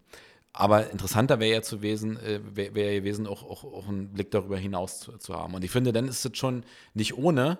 Und wenn du einerseits sagst, diese, diese, wie hast du das genannt? Mediatisierung? Mediatisierung, ja. Okay. Dann geht das in meinen Augen damit aber einher. Und ich finde, das ist ein großer Unterschied, wenn man nochmal, also ich weiß nicht, ob einer von euch noch so ein Nokia 3310 zu Hause liegen hat oder ja, so. Ja, ich glaube ich sogar. Super, super Akku, wie wir alle wissen. Und dann noch ein Stück zurück vielleicht überlegen, wie war nochmal davor, als es gar nicht ging. Ich weiß noch, wie ich an die Telefonzelle gegangen bin, um meine Oma anzurufen, weil es, äh, na gut, ich meine, das Ostkind, ja, also nicht mal ein Telefon zu Hause hatten, später dann schon. Dann war die Leitung belegt. Ich finde, das ist schon ein krasser Unterschied. Und du hast noch einen entscheidenden ähm, Punkt gesagt, und das finde ich eben so spannend, auch an dir in, in, dieser, in diesem Blickwinkel. Du hast gesagt, dadurch wird immer mehr kommuniziert, immer mehr wahrscheinlich ist kommunizieren vielleicht gar nicht das richtige Wort, vielleicht ist das richtige Wort immer mehr gesendet. gesendet also es wird immer ja. mehr, ja, genau. hm. was zum nächsten Overload führt, weil die Frage ja dann auch ist, also unser, unser ähm, ähm Streitpunkt ist ja immer zwischen Plakativität und Polemik und Inhalt. Also, und äh, ich weigere mich bis heute, also ich hoffe, Andrea widerspricht mir nicht, trotz aller Polemik, die wichtig ist, ich weigere mich, dass wir uns nur noch verkürzen, was aber oft eigentlich im Antlitz dessen, dass man durchdringen will, dass man sozusagen ja auch ein Clickbait und so, und so haben möchte, eigentlich entscheidend wäre. Also ich finde, da ist dann schon eine Menge passiert. Ja, natürlich ist eine Menge passiert. Also absolut. Ähm, und ja, ne, also im Endeffekt, da, ein Großteil der strategischen Kommunikationsarbeit ne, dreht sich natürlich um so Fragestellungen wie, ne, was sind die Kernbotschaften, was sind die strategischen Botschaften. Ähm, aber wenn man ehrlich ist, verlagert sich die Diskussion immer mehr auf, ne, in den digitalen Raum. Ne? Mhm. Also Stichwort ne, Search Engine Optimization. Ne? Welche Wörter müssen eigentlich wie, in welcher Anordnung ne, in meinem Text ja, aufkommen? Ja. So, da geht es ne, gar nicht mehr um das klassische Feilen an der strategischen Botschaft, sondern mhm. es geht darum, ne, Content so zu optimieren, dass er ne, dem Algorithmus, also dass es sozusagen ne, hoch gerankt Dass du wird. auch vorkommst. Was was ganz Aber an, das ist eine ganz andere Fragestellung wiederum, die dahinter steckt. Und das Ja. macht es natürlich, aber das machen ja alle da draußen. Du bist ja nicht der Einzige, der das macht. Ja. Ne? Deswegen ist es wie so ein, ne? also es, das ist so ein, ähm, ja, es, ist extrem schwierig noch durchzudringen heutzutage mit Botschaften. Und dann kommt eben dazu, ne, da sind wir wieder bei deinem LinkedIn-Profil, du kannst es ja noch so toll machen. Ne? Alle anderen machen es genauso. Ähm, und äh, am Ende erreichst du trotzdem wieder nur die, die du sowieso schon erreicht hast, die sowieso schon da sind, die dir sowieso schon, ne? also diese Hürde, jemanden Ja, ja, außerhalb Ja. deiner Bubble zu erreichen, und zwar jemand, der auch vielleicht sogar weit weg ist ne, von deiner Bubble, die ist so hoch geworden, die ist so groß geworden. Ähm, und ein Kernkonzept, ein ganz altes Konzept, was ich schon im Studium auch gelernt habe, und da war es schon ganz alt, ähm, dieses klassische Modell von Jürgen Habermas, ne, dieses ähm, Modell der Öffentlichkeit oder der, der öffentlichen Sphäre. Ne, also wie sieht eigentlich die ideale Demokratie aus? Ne? Und er hatte natürlich so ein sehr, ja, auch anachronistisches und auch irgendwie patriarchales Demokratiemodell, ne, wo die alten Herren mit ihren Zeitungen in so einem Café saßen, so dieses Wiener Kaffeehausmodell. Ne, und jeder hat die, die tagesaktuelle Presse gelesen mit den unterschiedlichen Stimmen und unterschiedlichen Meinungen, unterschiedlichen Haltungen. Und auf der gemeinsamen Knowledge Base, wie man es heute nennen würde, hat sich ein demokratischer Diskurs entsponnen, ne, wo unterschiedliche Meinungen, die aber gleichberechtigt nebeneinander stehen, ausgetauscht wurden, diskutiert wurden, ne, etc. So, als, ne, und jeder hatte den gleichberechtigten Zugang zu dieser Arena, ne, zu diesem, der öffentlich, öffentlichen Sphäre. Ne, und als das, als das mal anfing mit dem Internet, ne, da hatte man natürlich auch die hehre Illusion, dass das Internet natürlich diese Utopie von Öffentlichkeit und öffentlichem Diskurs ne, natürlich auch in diesen digitalen Raum trägt. So, ne, mit diesen hehren Illusionen ist man irgendwann mal gestartet. Ne, gleichberechtigter Zugang zur Öffentlichkeit. Jeder ne, kann sich äußern. Das ist auch das mit dieser naiven Vorstellung, wo die, was wo die Studenten natürlich auch mal einsteigen. Ne? Ja, wir haben doch Social Media, kann doch jeder was sagen. Hat doch jeder den Zugang, kann, Ja. kann sich doch jeder so ein LinkedIn-Profil anlegen. Ne? Kann doch jeder seinen Content posten. Also ja, aber, Aber dein Punkt ist, mal- aber trotzdem dringt er nicht durch. er dringt nicht durch. Okay. Er dringt immer weniger durch. Das ist ja, Ja. das, das ist ja sozusagen die Perversion der Utopie, ne? dass ich eigentlich einen Raum geschaffen habe, in dem das theoretisch möglich ist, dass dieser Raum aber so durchdrungen ist von partikularen Interessen. Ne? Also dieser Algorithmus hat sich ja nicht selbst in die Welt gesetzt, ne? Ja. sondern er hat, wurde, wird er natürlich auch ne, von gewissen Corporate Playern ne, auch irgendwie entsprechend und immer weiterentwickelt auch. Ähm, das heißt, wir haben einen komplett vermachteten Raum geschaffen, der immer stärker vermachtet wird. Auch das ist uns allen nicht bewusst. Ne? Also in welchen ähm, Vermachtungsstrukturen unsere Öffentlichkeit, unsere, unser gesamter öffentlicher Diskurs, ähm, aber damit eben auch unsere Privatleben und so weiter. Ne? Alle regen sich über die nervige Werbung auf, die kommt, weil ich zufällig einmal bei Otto ne, auf den weißen Schal geklickt habe. Und ich dann einmal ne, die nächsten drei Monate weiße Schals. Aber das ist, das ist so die Spitze des Eisberges, wo ich mal sage, ey, Leute, Das ist ja, fast noch cool, ne? Eben, Also, scheiß auf also, die Katzenfutterwerbung, das ist nicht Ja. unser Problem. Ne? Unser Problem ist ein ganz anderes. Ähm, aber das ist wirklich, und das finde ich auch das Spannende an meinem Job, und das finde ich eigentlich fast interessanter, als so ein bisschen ne, den Leuten irgendwie zu erzählen, wie schreibe ich eine gute Pressemitteilung. Hm. Weil das ist was, wo ich sage, also da können wir gar nicht stark genug aufpassen, ne, Hm. in welcher, welcher Realität wir hier eigentlich leben. Also, ähm, und wie, wie ja, ne, auch welches, ja, sage ich auch, ne, welche, welche Dystopie-Potenzial auch dahinter steckt. Ne? Ja gut, die, die, die, ist ja, die ist ja in Teilen schon da, wenn Ja. man an die Wahlbeeinflussung denkt bei ähm, der Wahl in den Vereinigten Staaten, bei der, bei der Wahl ähm, ähm, auch in, in anderen Ländern, also wo wir mittlerweile wissen, dass da auch mit, mit Bots und so weiter eingegriffen wurde ähm, äh, und auch da ja diese, diese Bubble natürlich genauso funktioniert, dass du dich in dem, in dem Kreis bewegst. Ich glaube, das ist schon da. Das andere ist, da kann man, glaube ich, trennen, dieser, dieser Algorithmus, der guckt, was brauchst du, der ist ja, also ich sag mal, es ist zwar auch Kommerz, auch Kapitalismus, aber der kann einem ja manchmal so, ja, also manchmal, ich weiß nicht, wie dir geht, ist es so ja so, dass ich auf manchen Plattformen so ja denke, ach ja, gut, dass du mir das zeigst. Ja, deswegen funktioniert es ja auch, sonst, so, wird, sonst, wird, ja. sonst würden wir ja nicht alle mitmachen, genau. ne, wenn es nicht noch Nutzen hätte. Das ist ja auch unterstützend. Beim anderen Thema, finde ich jetzt ganz spannend, da sind wir jetzt kapitalismuskritisch unterwegs in der 50. Äh, Minute des Podcasts, so. Ähm, aber ich finde, bis jetzt, ich, guck mal, ins Publikum ist es noch spannend. Wir können den Anfang rausschneiden. Okay, weil wir, wir kommen noch zu den, zu den kritischen Themen. Ich fand den, ich fand den Anfang sehr spannend.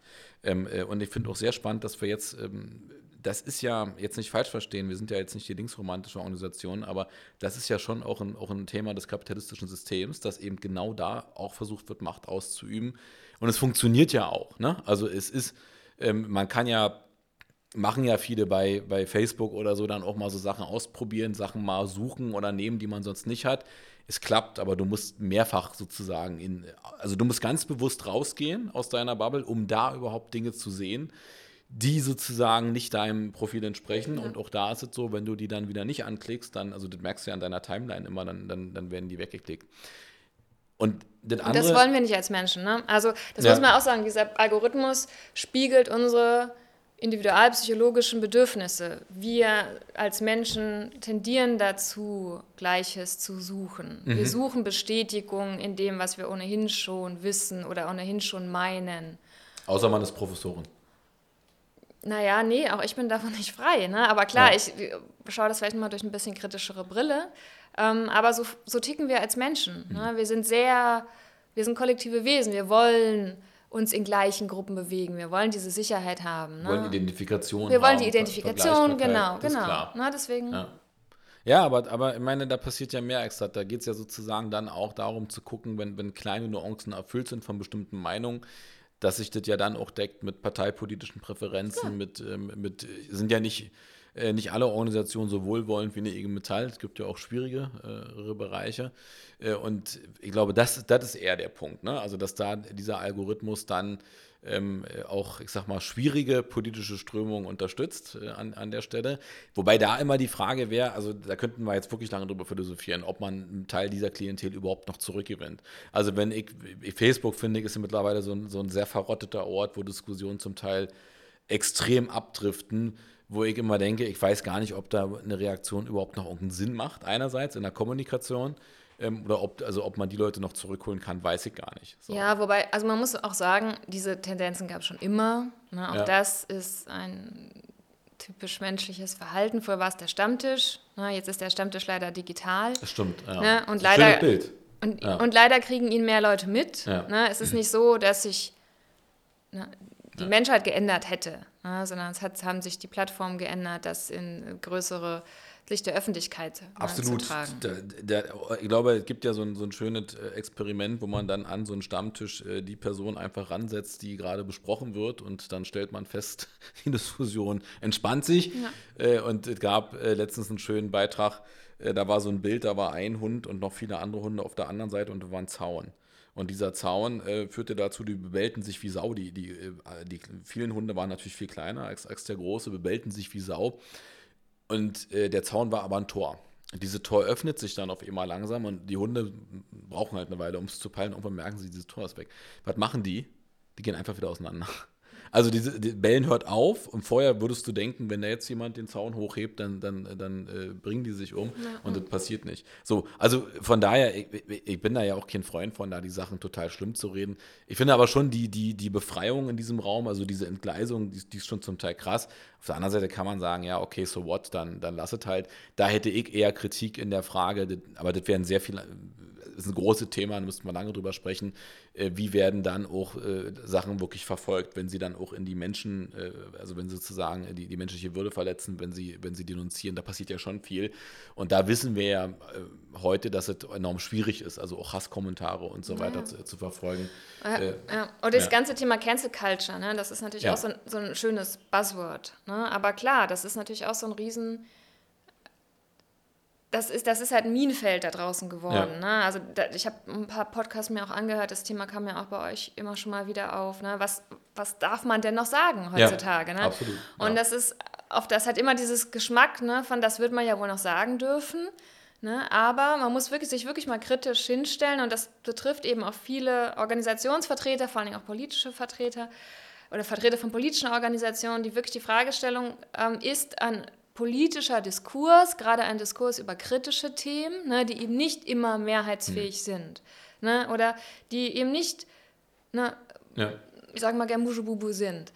So, ne, sondern die, die komplex sind, die schwierig sind, die vielleicht auch hart sind. Ne, aber ist ein öffentlicher Diskurs heutzutage in der medialen Landschaft, in der wir uns bewegen, noch möglich? Mhm. Ne, oder ist der wirklich einfach nicht mehr möglich? Und da muss man sich schon ne, kritisch die Frage stellen, ist das, ist das Problem dann wirklich die AfD-Telegram-Gruppe oder ist das Problem nicht auch wirklich ne, unsere öffentliche, öffentlich-rechtliche Medienlandschaft oder ne, auch, sage ich mal, die, die ähm, legitimen ne, Medienvertreter da draußen, mhm. die auch viel zu dieser Cancel Culture beigetragen haben. Ähm, und das ist, das ist neben diesem Information Overload und na, ne, dieser, diesem Thema Echo Chamber, Filterbubbles etc. etc. Es ist auch noch ein Faktor, der dazugekommen ist. Ne? Also dieses, dass wir keine richtige Debattenkultur mehr haben. Ne? Und das Thema hatten wir jetzt ja auch schon so vor dem Hintergrund der, ne, der IG Metall. Ne? Was, was,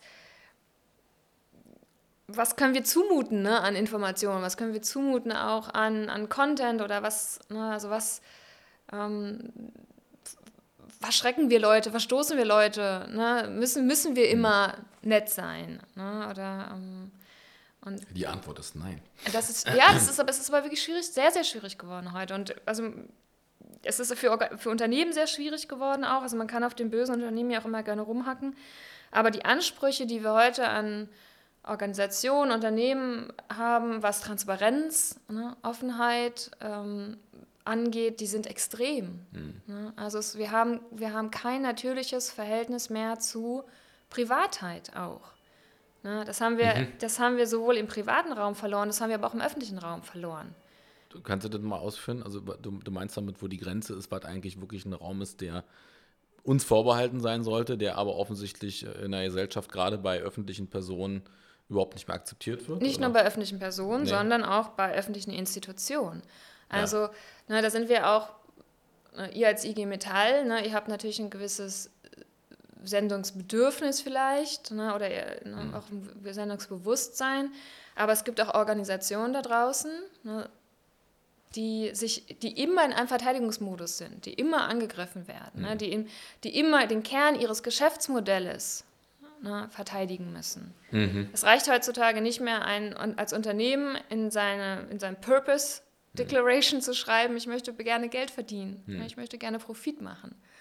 Ne, das war vor 20 Jahren noch vollkommen legitim. Okay, und heute musst du. Ne, ja, und heute hm. möchte jeder, muss jeder Google sein und die Welt retten. Hm, ne, jeder muss ja. schreiben, we make the world a better place. Mhm. So, ansonsten bist du nicht mehr, du, bist, du ne, verlierst du die License to operate, bist du nicht mehr, hast du ein Legitimitätsproblem. Mhm. Und das nehmen wir immer so hin. Ne? Und auf der einen Seite hat, ist das auch komplett berechtigt zu sagen, natürlich ne, müssen diese Auswüchse des kapitalistischen Systems irgendwie eingefangen werden. Mhm. Natürlich müssen Unternehmen nachhaltiger produzieren. Natürlich kann das nicht alles so weitergehen. Ne? Aber diese extremen Anforderungen, die heute auch an viele Organisationen herangetragen werden, auch gerade in der Kommunikation und in der Transparenz, die sind schon auch ein bisschen überzogen. Mhm. Ähm, ja gut, das war ja der Punkt, äh, unter anderem mit Albrecht von Lucke, ja, der gesagt hat, es muss auch was verschriftlicht werden, äh, wo ich gesagt habe, ja, ich würde davon heute extrem Abstand nehmen, ähm, weil jede Verschriftlichung, also jetzt nicht, eine, wenn wir mal ein Interview oder so machen, darum geht es mir nicht, ähm, aber sozusagen ja sofort auch die Leute nach sich zieht, die genau gucken, was hast du da gemacht. Und das fällt auf, ist übrigens im eigenen Kontext so, in der eigenen Organisation, sowohl mhm. als auch draußen. Ähm, wo äh, ich immer denke, na, wir müssen eigentlich auch senden an ein paar Stellen, geht nicht anders und wir müssen ich finde vielmehr mal wieder akzeptieren, dass ich will es ja nicht bewerten, aber dass auch mal äh, Fehler passieren. Genau. Und früher hat man, ich kann mich noch an mein erstes Medientraining erinnern, damals, äh, wir haben es zwar auch schon Internet, aber damals hat man ja immer noch gesagt, wenn mal was nicht so gut läuft, es versendet sich. Das ist natürlich ja. heute nicht mehr möglich. Ne? Heute ja. versendet sich gar nicht. Ne? Heute musst du ganz bewusst dann Dinge wegnehmen äh, und, und, und rauslösen. Und ähm, ich finde es spannend, dass du das sagst, weil, weil mich treibt das auch die ganze Zeit um, dass ich an vielen Stellen auch denke, und jetzt sind wir die Letzten, die nicht auch pathetisch und polemisch unterwegs sind, weil das oft nötig ist. Aber gleichzeitig empfinde ich das ähnlich, dass das an vielen Stellen massiv überladen ist und die Frage nach äh, bei verschiedenen Produkten, also wie gut machen sie die Welt, natürlich auch absurd einfach ist. Also genau. Also bestimmte Produkte ja. Sind einfach notwendig, ja. ja. Äh, ja. Wir, wir, haben natürlich viele Konsumprodukte, die, wenn wir sie nicht hätten, die auch keinen Unterschied machen würden, die wir nur brauchen, weil sie da sind, also weil wir glauben, wir, wir, wir brauchen sie. Aber das stimmt. Aber kommt man denn da, also wir müssen gleich noch, noch ein bisschen konzentrierter nochmal, ich werde dir noch ein paar fiese Fragen stellen zu IG Metall. Aber kommt man denn da wieder raus oder ist sozusagen, also ich habe immer den Eindruck, gerade mit Blick auf Deutschland, ähm, ist es ja auch so, dass bestimmte Fragen sehr moralisch diskutiert werden. Ja, und jeder, der mich kennt, weiß, wo ich verortet bin. Also äh, ich will da, ne, ich bin da, glaube ich, völlig äh, frei, frei von Fehl und Tadel.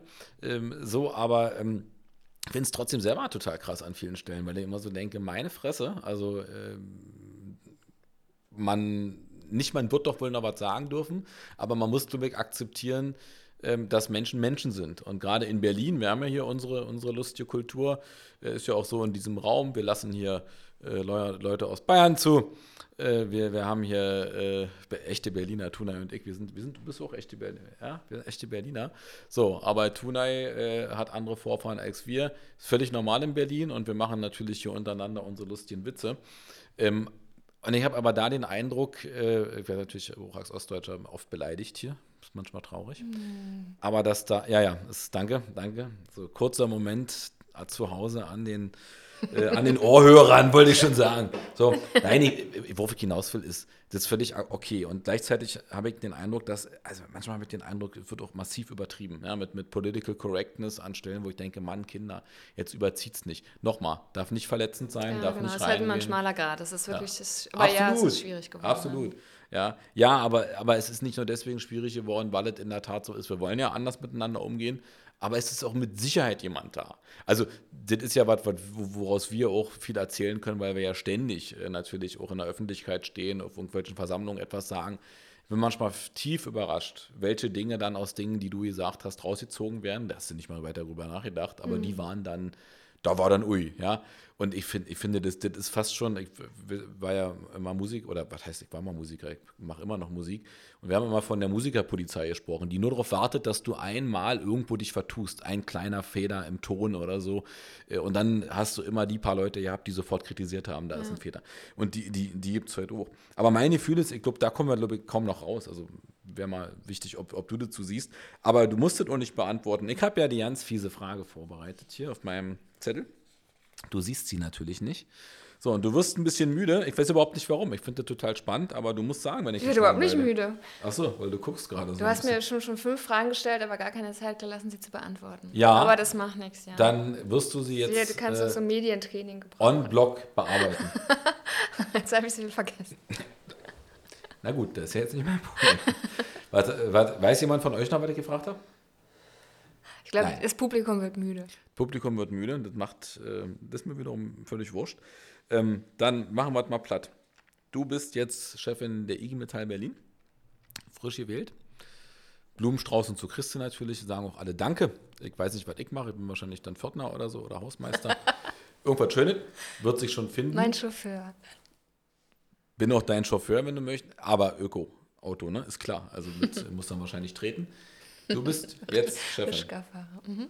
Und du hast diese IG Metall, so wie sie jetzt ist, übernommen. Was sind die ersten Dinge, die du verändern würdest? Und das muss nicht kommunikationswissenschaftlich sein, aber ja, natürlich das schön, eine richtig schwierige würde. Frage, weil wie soll ich das denn beantworten? Naja, du guckst dir von außen an, wie wir auftreten. Wir haben ein paar Sachen schon diskutiert und du sagst jetzt, du kommst hier rein und sagst, pass auf, Leute, Politik ist nicht so, also nicht falsch verstehen, Politik ist jetzt noch nicht so meins, Tarifverhandlungen habe ich auch noch nicht, noch nicht geführt, politische Netzwerke arbeite ich dran, aber ich bin die Chefin bei Kommunikation, da kenne ich mich aus. Ähm, und deswegen ist Andrea jetzt für mich die wichtigste Frau hier, ist ja die Presse- und Medien, äh, Medienfrau. Äh, und wir beide haben Folgendes mit euch vor. Was würde uns denn da blühen? Oder würdest du sagen, nein, never change a running system, sondern über optimiere es im Lauf, also sozusagen im, im Lauf? Also jetzt total ins Blaue gesprochen und ich hoffe, dass das hinterher rausgeschnitten wird. Ähm, ich wüsste, was er als Professor machen würde. So viel steht fest. Echt? Natürlich. Aber hallo. Also ich bin ja auch eigentlich, ich komme zwar auch aus einer Arbeiter- und Bauernfamilie, aber ich bin komplett gewerkschaftsfern. Ne? Ich komme ja aus dem ländlichen Raum, der ist ja jetzt nicht wirklich gewerkschaftlich organisiert. Ähm, deswegen habe ich super wenig Berührungspunkte mit Gewerkschaften, bis auf das, was man ja eben so in den Medien, ne, also irgendwie seit meiner Jugend mitbekommen hat und habe natürlich auch so ein sehr festes Bild von Gewerkschaften. Ähm, was sehr klar mit diesem klassischen Industriebetrieb einfach ver verknüpft ist. So. Und ne, die Leute, die eben ne, mit ihren bengalischen Feuern äh, und Streik und Fahren und Trommeln und so weiter. Also da habe ich schon so ein sehr old-fashioned Image. Ähm, und äh, wenn ich das jetzt verknüpfe mit dem, worüber wir auch gesprochen haben und was ich auch so glaube, ne, was eben passiert, das ganze Thema Digitalisierung der Arbeit, ne, neue Arbeitsformen, neue Formen der Organisation der Arbeit, neues, neue Art der Arbeitnehmer, ne, noch auch ganz neue Ansprüche ne, der Arbeitnehmerinnen und Arbeitnehmer, wie sie arbeiten wollen. Ähm, und gleichzeitig das verknüpft mit den ne, mit sehr alten Fragestellungen, die sich ja auch seit Bismarck im Endeffekt nicht geändert haben. Also wie kann ich Arbeit sozialer gestalten? Wie kann ich Rechte des Arbeitnehmers schützen? Ähm, wie kann ich äh, ne,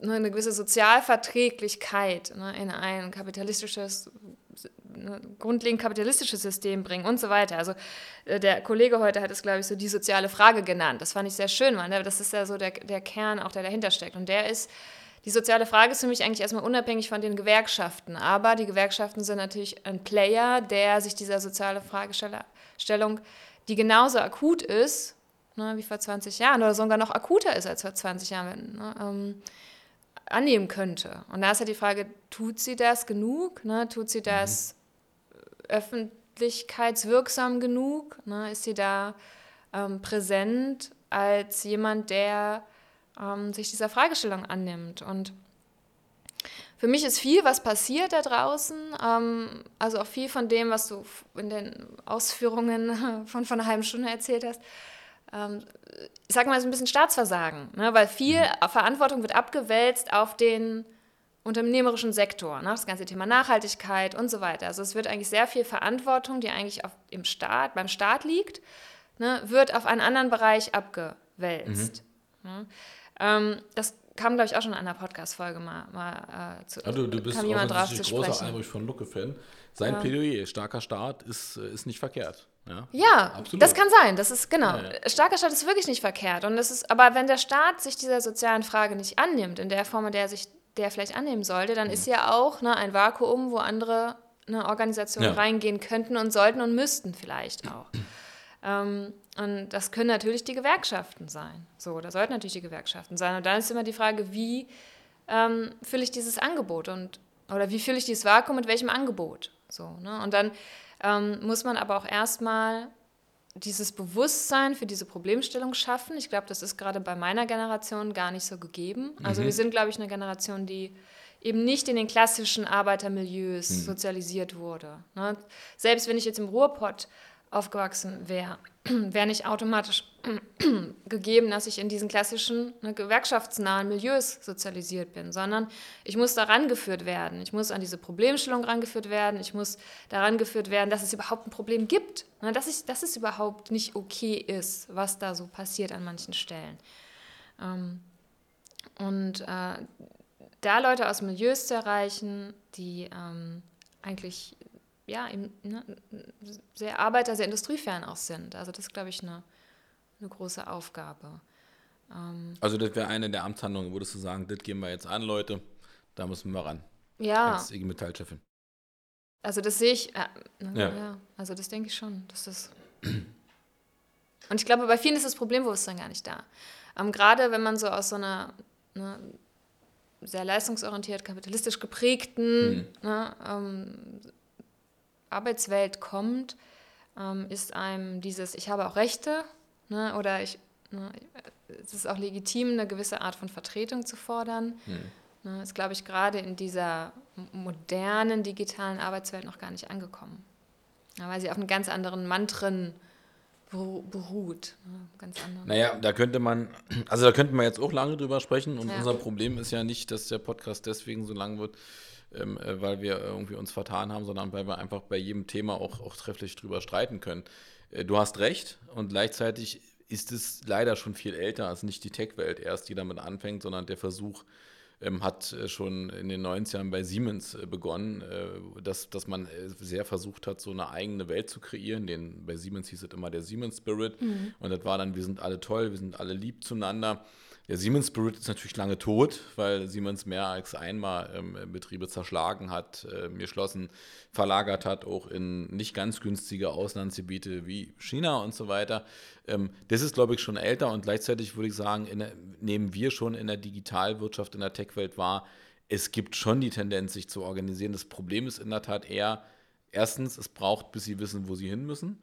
Und zweitens, es gibt in meinen Augen oft gar nicht das klingt so ein bisschen blöd, aber anzuerkennen, dass es mir, obwohl ich eben ein geiles Studium gemacht habe, trotzdem eigentlich scheiße geht. Also ich vielleicht zwar okay verdiene, jetzt nicht total schlecht, nicht angemessen, ähm, aber gleichzeitig eben feststelle, unheimlich hohe Arbeitsverdichtung, ähm, äh, ein Projekt nach dem anderen, wenig Zeit dazwischen, ne? Ähm, ich glaube, und dann anzuerkennen, äh, also ich finde, ich zitiere den ständig und der, der ist mittlerweile, glaube ich, total genervt, aber äh, mein, mein bester Freund hat mal treffend gesagt, äh, als er im Studium war zum Wirtschaftsmathematiker, äh, sagte, die haben uns von Anfang an eigentlich erklärt, wir sind nachher die geilsten mhm. und alles wird gut. Waren natürlich nicht die geilsten nach dem Studium, sondern auch die mussten gucken, dass sie irgendwo unterkommen, haben dann alle festgestellt, wie unterschiedlich auch die Bezahlung ist. Und da war natürlich schwierig nach so einer Prägung, wo, also nicht so Professorinnen wie du, sondern offensichtlich Professoren, die etwas im rechteren Spektrum unterwegs waren, die ihnen erklärt haben, also im, im Rahmen des äh, liberalen Systems, ihr seid super toll. Was er ihnen oder was sie ihnen nicht verraten haben, ist, dass das nur für ein paar stimmt, aber nicht, nicht, nicht, nicht für die große Menge. So, und von daher wäre für mich eher die Frage, darüber haben wir auch gesprochen, wie erreicht man die ohne, das wäre jetzt wirklich die, eine komplizierte Frage. Also ich habe noch gelernt, kannst du auch mal sagen, ob es noch stimmt, ich habe mal gelernt, man soll nicht negativ kommunizieren. Und gleichzeitig ist muss man ihnen ja schon erstmal auch deutlich machen, das Problem, was sie haben, was eins ist, kann man lösen. Hm, das glaube ich auch. Also äh, nicht negativ kommunizieren, weiß ich nicht, das ist auch so eine Plattitüde. Aber so ein gewisses okay. Problembewusstsein schaffen, halte ich äh, schon für, für äußerst relevant. Ähm, aber was du eben gerade angesprochen hast, ist ja noch ein anderes Thema, ist ja auch dieser Kulturwandel, ähm, mhm. der sich so vollzieht oder auch dieser Mentalitätswandel bei den Arbeit, Arbeitnehmern und Arbeitnehmerinnen. Ne? Also welchen Wert hat eigentlich Arbeit heutzutage noch? Mhm. Ne? Das hat, da hat sich ja auch ganz viel verschoben. Also ja, das, das, spielt stimmt. bei euch ja auch natürlich mit rein. Ne? Also dieser Siemens Spirit, man, das ist, lässt sich ja auch übertragen auf viele andere klassische, traditionelle deutsche industrielle Großkonzerne. Ne? Mhm. Also dieses Papa war da schon, ne? ja, ja. Papa hat schon beim Daimler geschafft, mein Opa hat schon, mein, mein mhm. Schwager, alle schaffen beim Daimler. Mhm. Ne? Das zieht sich ja durch ganz viele verschiedene ähm, Region auch in Deutschland im Endeffekt. Ne? Also deswegen sage ich diese Milieufrage, das war, glaube ich, auch schon mal in einem Podcast bei dir so, so Thema. Da hat sich wirklich sehr viel verschoben und ähm, dieser Automatismus, wie ich an Arbeit herangehe, dass Arbeit eben einen hohen Stellenwert in meinem Leben hat, ne? dass es auch prägend ist für meine gesamte Biografie dass es so der Arbeitgeber auch so ein bisschen die Familie ist. Ne? Da verschiebt sich so viel. Ja, ähm, jetzt auch noch mal ganz massiv mit dem Thema Hybridisierung der Arbeitswelt. Also mhm. das haben, glaube ich, auch die meisten Unternehmen, aber auch die Arbeitnehmerinnen noch gar nicht gecheckt, was das bedeutet, wenn ich gar nicht mehr regelmäßig vor Ort bin, wenn ich eigentlich überhaupt keine physische Begegnung mehr habe mhm. am Arbeitsplatz. Ne, also da sich, lösen sich so viele Strukturen nochmal auf, die, glaube ich, auch für euch das zur extremen Herausforderung machen, die ja schon auch stark an die Betriebe gebunden sind. Ja, ja klar. Ne, wenn, sich, wenn diese Betriebe, sage ich mal, ne, sich zwar nicht formal auflösen, ne, aber schon ne, in ihren Kernstrukturen immer hybrider, immer fluider werden. Ne, wo docke ich dann überhaupt noch an? Hm. Ähm, das fängt, damit, fängt da ja mit an, wie erreiche ich die Leute überhaupt, wenn die gar nicht mehr ne, irgendwie durchs Werkstor gehen jeden Morgen. Aber es geht auch wirklich um eine viel, viel grundsätzlichere Frage. Ne? Welche Bindungskraft haben, hat der Arbeitgeber noch? Welche Bindungskraft hat Arbeit noch? Ähm, und das ist, ist glaube ich, noch den meisten gar nicht klar, ne, so richtig. Ähm, auch welcher, welcher neue Individualisierungsschub mhm da nochmal auf uns zukommt in der Arbeit. Aber ist ja nicht wiederum eine Chance für uns, weil der Fachkräftemangel wird immer krasser. Wir wissen, dass uns zwei bis drei Millionen, das haben wir auch in dem Podcast ja besprochen, äh, wenn du das gehört hast, äh, fehlen werden, schon bis 2030. Also mhm. wir spüren es in Berlin. Ne? In Berlin haben wir auch ähm, Be Beschäftigtenwanderung unterhalb der Betriebe nach kleinen Nuancen, was trotzdem nicht dazu führt, dass jetzt die grundsätzliche Haltung ist, es geht allen gut. Aber ist es nicht eine Chance wiederum für, für uns als IG Metall, da auch Bindeglied zu sein? Also wenn die Arbeit sozusagen über diese Historie, ne, ähm, äh, alle haben da geschafft und ich fange da an und beende da meine Arbeit, da auch sozusagen wie, wie, so, wie so eine Story ähm, oder, oder so ein, wie sagt man, an Anker ist das falsche Wort, ja, aber sich irgendwo lang zu hangeln, oder? Ich glaube ehrlich gesagt nicht, weil Fachkräftemangel bedeutet ja, dass die Flexibilität auf dem Arbeitsmarkt immer höher wird. Wenn es ja. mir da nicht gefällt, gehe ich woanders hin. Wenn es ja. mir da nicht gefällt, gehe ich woanders hin. Ja. Wenn der mir zahlt, gehe ich dahin. Ne? Also diese Bindungskraft wird immer schwächer. Es ist nicht mehr so einmal Siemens, immer Siemens. Ne? Mhm. Die zahlen auch am besten, deswegen will ich auch gar nicht woanders mhm. hin. Ähm, sondern ne, je mehr Optionen ich habe, desto mehr nutze ich diese Option natürlich auch. Mhm. So, das heißt, äh, und das Thema hatten wir ja auch, glaube ich, heute schon, ähm, was, was passiert, wenn die Leute den Arbeitnehmer weg, Arbeitgeber wechseln? Ähm, wechseln sie dann auch die Gewerkschaft? Ja, gut, ja, ne? okay. Also ja. im. Endeffekt, wenn man ehrlich ist, ist die, die primäre Bindung ja schon über die Branche oder den Arbeitgeber. Mhm. Ne? Und die Gewerkschaft ist dann so ein bisschen das nice add-on. Mhm. also ich, das glaube ich nicht, dass die Gewerkschaft das irgendwie in irgendeiner Weise zusammenhält. Also da glaubst du, das würde, man kann, man kann ja auch sagen, das würde uns vielleicht auch überfordern. Also ich meine, Eben, es ist nicht euer Job, genau, ja, würde ich auch sagen. Und würdest du auch sagen, wenn man, also jetzt bist du immer noch Chefin von, von Berlin. Ähm, ähm, Berlin gleich. ja, wenn man der Chef der IG Metall Berlin ist, dann dann ist man. Ordnet sich der Rest runter, ist doch, ist doch klar. Deswegen haben wir, wir haben den Berliner Bären, da hast du ihn ja gesehen, wie schön, wie schön Arm, der ist, wie sexy. wir den adoptiert haben. Ha? Arm, aber sexy. Nee, nee, wir sind reich. Und sexy dazu. Reich, sexy, kompetent. So. Ich habe das mit dem Arm nie verstanden. Ähm, würdest du also äh, auf neue Kommunikationsformen, also äh, die, die, die, die, die, die preiswerte Frage wäre, wie siehst du eigentlich die IG Metall Berlin aufgestellt? Aber ich würde vielleicht mal anders anfangen.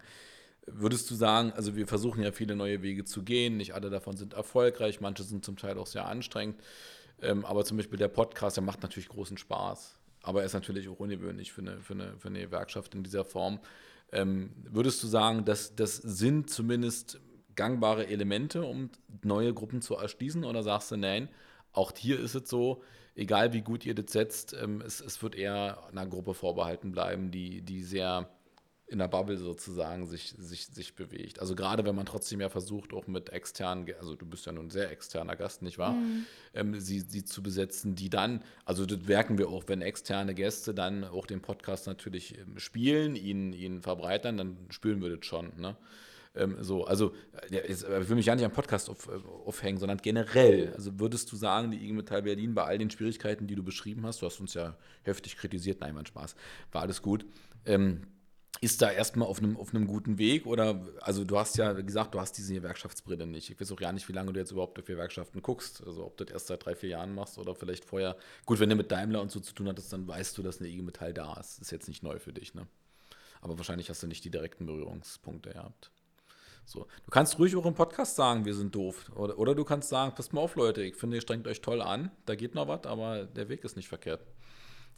Wäre die schönere Botschaft. Naja, das ist ja immer, was ist, was ist so das, der Vergleichspunkt? Ne? Also ich glaube, Verbandskommunikation ähm, ist immer komplex. Ne? Mhm. Ne? Also das ist, das ist ähm, weil ich eben so viele unterschiedliche Interessen ja. ne, habe irgendwie und verschiedene Mitgliedergruppen haben und so verschiedene Strukturen habe, die ich alle irgendwie zusammenhalten muss. Mhm. So. Ähm, da ist es leichter, wenn ich irgendwie Markenartikelhersteller bin und nur sagen muss, boah, ne, ab dem besten kurzen Turnschuh. So, mhm. und der kostet auch nur 3,99 Euro. Mhm. Also das, das ist, das ist eine Verbandskommunikation ist extrem komplex. So, mhm. und ne, der, der Content ne, oder die, die Content-Rezeption da draußen, ne, die, das ist Komplexität eigentlich tödlich, ne, sondern geht eigentlich sehr viel um Komplexitätsreduzierung. Mhm. Jetzt habt ihr ja noch komplexe Themen. So, also ihr habt schon viele ne, Anfangshürden, die ihr überwinden müsst. Und ihr bewegt euch natürlich auch in einem in einem thematischen Feld, wo ganz viele andere Player auch unterwegs sind. Ne? Es gibt eben den Staat, so, es gibt die Unternehmen, ne? es gibt verschiedene andere Verbände und Interessengruppen. Also es, ihr, ihr, konkurriert ja auch um Aufmerksamkeit mit ganz vielen verschiedenen anderen Akteuren. Mhm. So. Und dann wiederum seid ihr einer relativ starren traditionellen Organisation, die natürlich auch ne, eine gewachsene Kommunikationsstrukturen hat.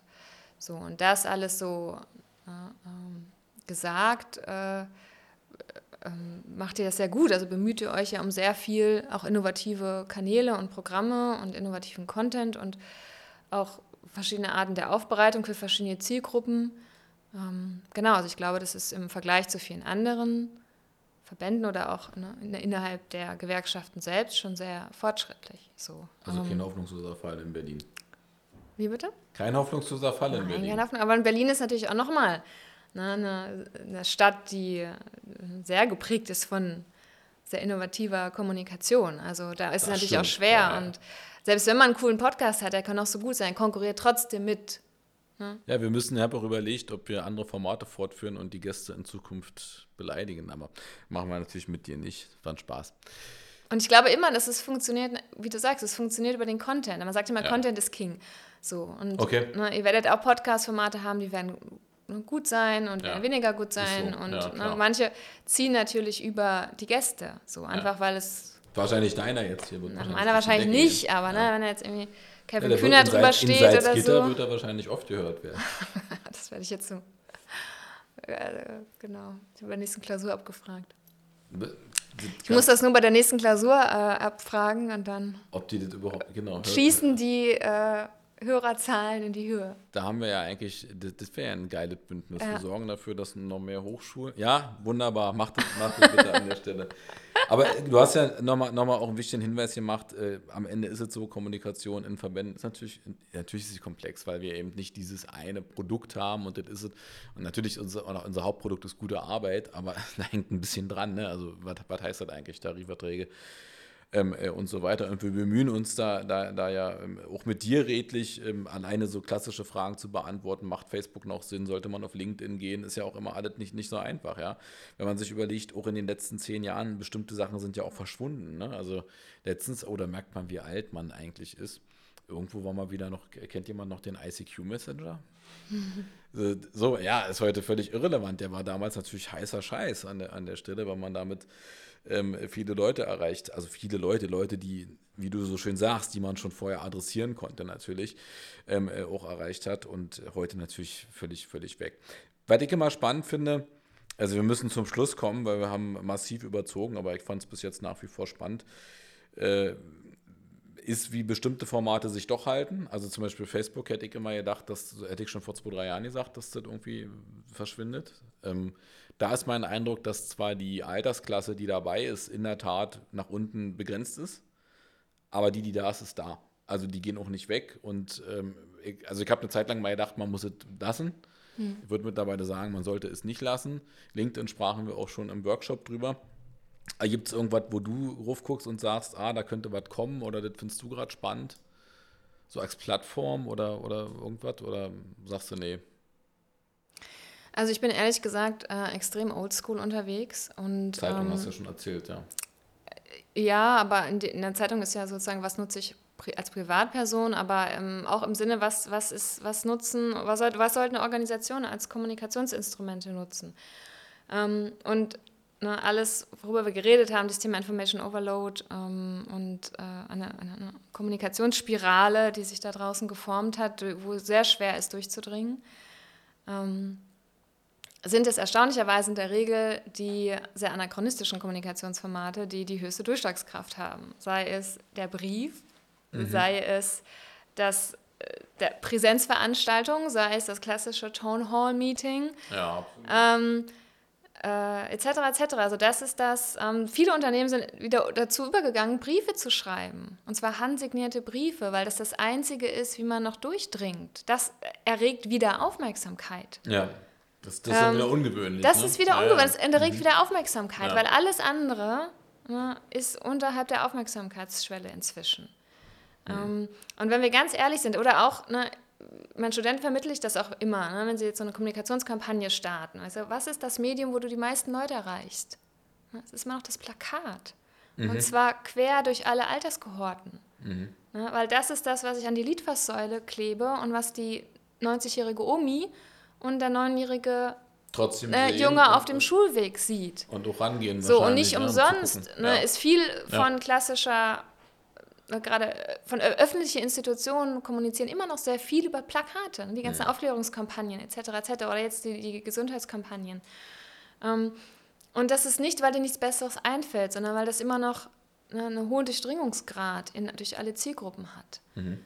Ähm, und von daher ähm, bin ich, also ich bin immer ein Verfechter von Less is More und das, was ich mache, lieber gut ähm, und wirklich sehr, sehr bewusst überlegen, wer ist meine Zielgruppe, wo ist meine Zielgruppe, wie erreiche ich die und wie dringe ich wirklich zu denen durch. Und wenn man ganz, ganz ehrlich ist, äh, dringt man mit den meisten Social-Media-Kanälen nicht wirklich mehr durch. So. Mhm. Ähm, Ausnahmen bestätigen die Regel und man, das ist so ein bisschen, ne, wir müssen das machen, weil alle machen es. Ne? Also ich würde auch sagen, man sollte gesehen, ne? sich nicht von ja. Facebook verabschieden, genauso wenig wie man sich von LinkedIn verabschieden sollte. Aber gerade wenn es wirklich darum geht, einen Impact, einen großen Impact zu haben, sollte man sich wirklich überlegen, ob man nicht ja, noch viel mehr auf die ganz traditionellen analogen Kommunikationsinstrumente setzt. Und das tut er aber auch. Ne? Also das ist ja eigentlich auch das. Ja, wobei, also ja, tun wir schon. Und gleichzeitig ist es so, also wir haben gerade unsere äh, Poststelle, ähm, äh, in der mal vor, ich weiß gar nicht wie viele Jahren, aber ich glaube vor 20 Jahren, ich überziehe das jetzt ein bisschen, da haben da mal drei Leute gearbeitet. Ähm, zum Schluss hat da noch eine Person gearbeitet, für die war es aber kein abendfüllendes Programm und mittlerweile haben wir sie im Haus, äh, wir haben hier so einen Service, der, der auch viel im Haus macht, äh, wir haben sie da sozusagen integriert, weil es ähm, nicht mal für eine Viertelstelle genug Arbeit ist, äh, um da was zu machen. Und gleich, also ich finde den Ansatz total spannend, zu sagen, mit wer sozusagen dann paradoxe Intervention, das erwartet ja, genau. keiner. Also, also macht man es wieder. Ähm, und in der Tat, ich habe gerade so, während du das erzählt hast, nachgedacht, wie es mir so geht. Und in der Tat ein Brief trotz allem also wenn man nicht weiß, also muss die, die Dosis macht dann auch das Gift, ne? wenn du so die mhm. Dialogpost zum Teil ja. bekommst, dann ja. ist es oft so, dass ich manchmal die schon ungeöffnet einfach nur noch wegknalle. Ja. Aber ansonsten hast du recht, äh, guckt man anders hin.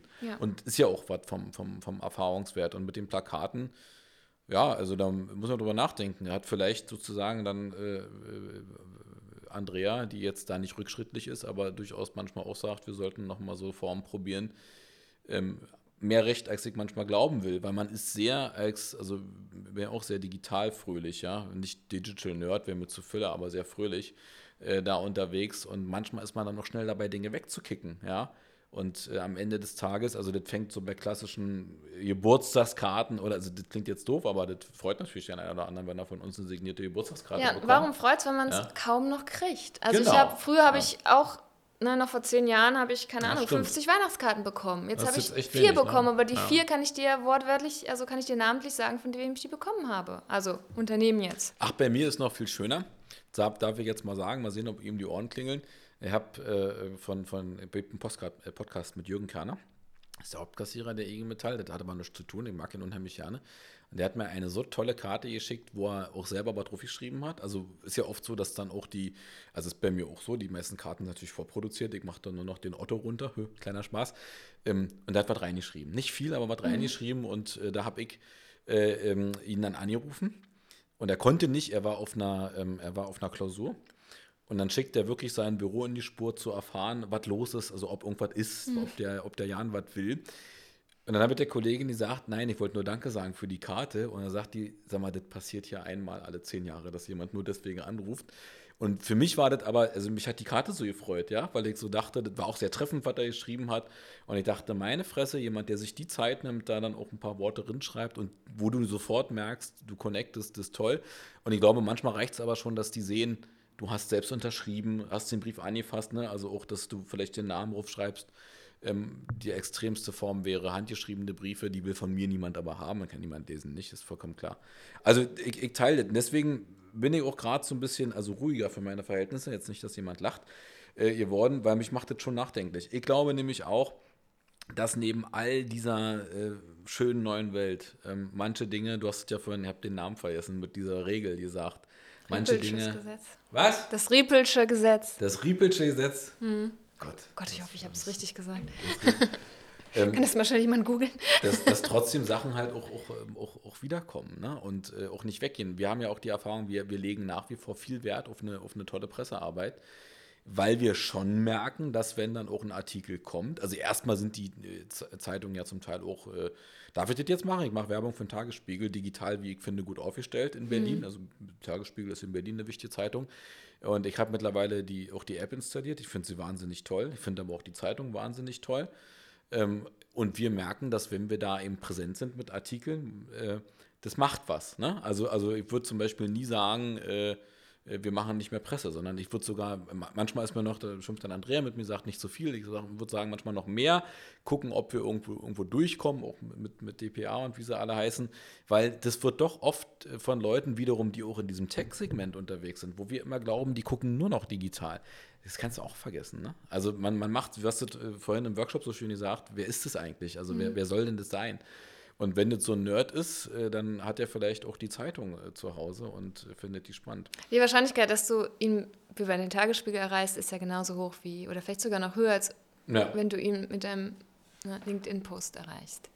Aber der Arbeitsaufwand ist natürlich ein, also Social Media Kommunikation ist einfach und billig. Deswegen machen sie ja alles. Kostet ja nichts. Wenn es was kosten würde, würden es würden, die Leute nicht machen. Es kostet aber nichts. Das ist auch das Problem. Ne?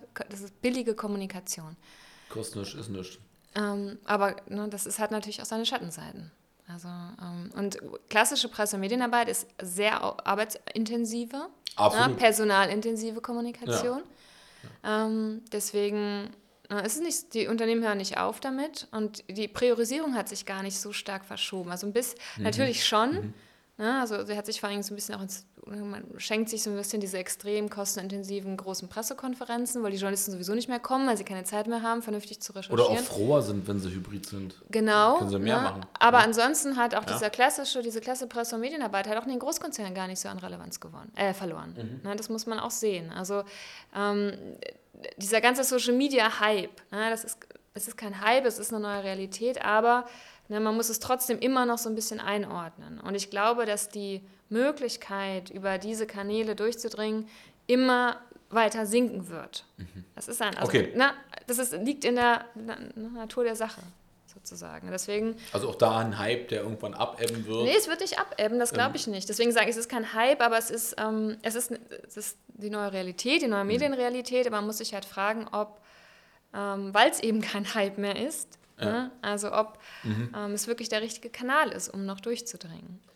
Naja, aber also vielleicht Hype, der abebbt insofern, als dass, ähm, ich weiß nicht, wie dir da geht, also Facebook fand ich okay, äh, Instagram, ähm, darf ich jetzt sagen, nervt mich irgendwie viel, ich finde ein total bescheuertes Format. Mhm. Ich weiß aber zum Beispiel in meinem Team jemanden, der das gerne macht, äh, weil ich überhaupt nicht verstehen kann, weil mich einfach dieses, dieses Format schon total äh, anpisst. Ja. LinkedIn ist wieder für mich wie so eine Art Facebook für Schlaue, also mhm. so, so wirkt es auf mich. Und äh, Twitter finde ich spannend, um mal irgendwas in die Welt rauszuposaunen, aber verkürzt natürlich enorm. Und von daher, also ich würde das auch teilen, deswegen legen wir ja auch hohen Wert auf die Pressearbeit, dass man vielleicht umso mehr gucken muss, welche Wege geht man. Und ich finde, du hast ein paar Aspekte reingebracht, die entscheidend sind. Also es geht uns ja selber so dass egal wie toll die Plakate sind, aber wenn, passiert ja manchmal, der DGB plakatiert oder die große IG Metall macht es ja auch manchmal, natürlich fällt es mir auf. Ne? Äh, du selber, gut, du bist jetzt sozusagen ja auch, wir sind verbandelt, also wir sind da, freuen uns natürlich auch, dass wir es sehen und gleichzeitig, aha, okay, da sind die, das, machen die. Also, den finde ich einen spannenden Aspekt nochmal von einer, von einer äh, Kommunikationsprofessorin, also auch von dir zu hören, ja, also dass du nicht sagst, nee, ist jetzt nur noch digital, der Rest ist Blödsinn äh, zu sagen, eigentlich müssen wir auf dem anderen Feld auch aktiv sein. Lisa, wir haben so trefflich äh, fabu äh, hier fabuliert, wir haben, glaube ich, mhm. gnadenlos überzogen will die Zahlen nicht hören, Jakob, ist mir völlig wurscht. Ich fand es bis jetzt jede Sekunde, jede Minute wert. Wir schneiden das jetzt alles zurecht. Wir schneiden überhaupt nicht zurecht. Wir lassen alle drin. Nein, ähm, außer die eine Stelle, wo kam so ein despektierlicher Kommentar, ich glaube von dir, äh, dass er diese Frage dann nicht ähm, äh, beantworten hätte lassen wollen. Das passiert natürlich nicht. Ich fand übrigens, dass du auch einen hohen Redeanteil hattest. Ich weiß nicht, wie die. Ja, also war okay. Es gibt auch andere Podcasts. Wobei in letzter Zeit, äh, um mich mal selbst zu loben, es wird immer besser. Vielleicht solltest du dich mal selber interviewen. Nein. Nein, ich, ich bin schon sehr gespannt, wer das machen wird. Äh, ich, ich warte ja, dass irgendwann mal der Podcast kommt, wo ich mal befragt werde. Ähm, wobei ich in einem tollen Podcast war, äh, äh kann man nochmal Werbung machen bei Einmischen, bei der Jenny Günther. Und der, der war super. Also nicht nur, weil sie, die fand zum Beispiel das total irre, dass wir Podcasts überhaupt machen, dass wir uns diesem Format auch öffnen. Äh, und der war sehr spannend. Und oh, ich durfte drei Stunden mit der reden. War toll. Ähm, wir haben mit Teepause und so gearbeitet. Na gut, aber Kommunikation es macht, macht ja auch Spaß. Also, ich fand es total spannend, mit dir zu schnattern. Ähm, ich bin eigentlich auch nicht am Ende, weil ich merke, so wie immer, wenn wir schwatzen, dass wir eigentlich noch mehr Themen beleuchten könnten. Äh, wir müssen nur darauf achten, dass mein Team mit mir dann schimpft und die sagen eigentlich. Es wird schon dunkel draußen. Eine äh, halbe Stunde, 40 Minuten. Jetzt haben wir deutlich mehr. Ich finde es trotzdem spannend. Ich glaube, wer sich dafür interessiert, für dieses Thema, ähm, der, der hört da rein. Meine Erfahrung ist eh, es ist nicht die Frage, wie lang der Podcast ist, sondern zieht das Thema. Mhm. Ich erwische mich ja selber äh, du hast Albrecht von Lucke, haben wir heute ein paar Mal angesprochen. Da kann der Podcast nicht lang genug sein, wenn der Albrecht von Lucke spricht. Ich höre da immer gerne zu. Ja, mhm. bin dann immer, bin immer sauer, wenn die vorbei sind. Also mit, hast du ja, glaube ich, gehört. Ne? Jetzt können wir mal zum Ende kommen. Und jetzt kommen wir, kommen wir mal zum Ende. Ja, wunderbar. So, Lisa, wir haben noch ein Nachgespräch gleich. Äh, so machen wir das. Ich bedanke mich äh, tausendfach bei dir. Ich freue mich, Gerne. dass wir diesen Weg hier zusammen gehen, weil er uns auch Türen und Tore öffnet und, und die Augen öffnet. Also auch jetzt waren, waren schon wieder spannende Sachen dabei. Ich hoffe, dich hat es nicht ganz so gelangweilt, weil du jetzt dich aufs Ende so freust. Also, hast du noch, hast du noch was wichtig? Willst du noch was von der IG Metall Darf wissen? ich noch meine Oma grüßen? Ja, nochmal kurz. Mein Papa hat heute Geburtstag, der hat wirklich heute Geburtstag. Dann herzlichen Glückwunsch an deinen Happy Papa. Birthday, Papa. Am, wir nehmen auf am 24.01. 24. Herzlichen Glückwunsch. Der ist, ist der dann schon Wassermann? Ja der ist dann schon Wassermann. Naja, alles klar. Dann herzlichen Glückwunsch an ihn. Wir hoffen, dass es ihm gut geht. Äh, willst du noch irgendwas wissen? Den Jugendsekretär was befragen? Die Pressesprecherin? Wenn nicht, dann Nein, alles gut. wartet jetzt der Podcast der IG Metall Berlin. Was willst du? Der Kaffee. Das war der Kaffee? Jetzt wartet noch der Kaffee. Jetzt wartet noch der Kaffee. Aber das war der Podcast der IG Metall Berlin. Wir müssen den Namen nochmal sagen. Framing ist alles. State, State of, of, the, Union. Union. Ein geiler Name, wie ich finde. Ja. Danke, Lisa. Hau rein. Tschüss. Ciao.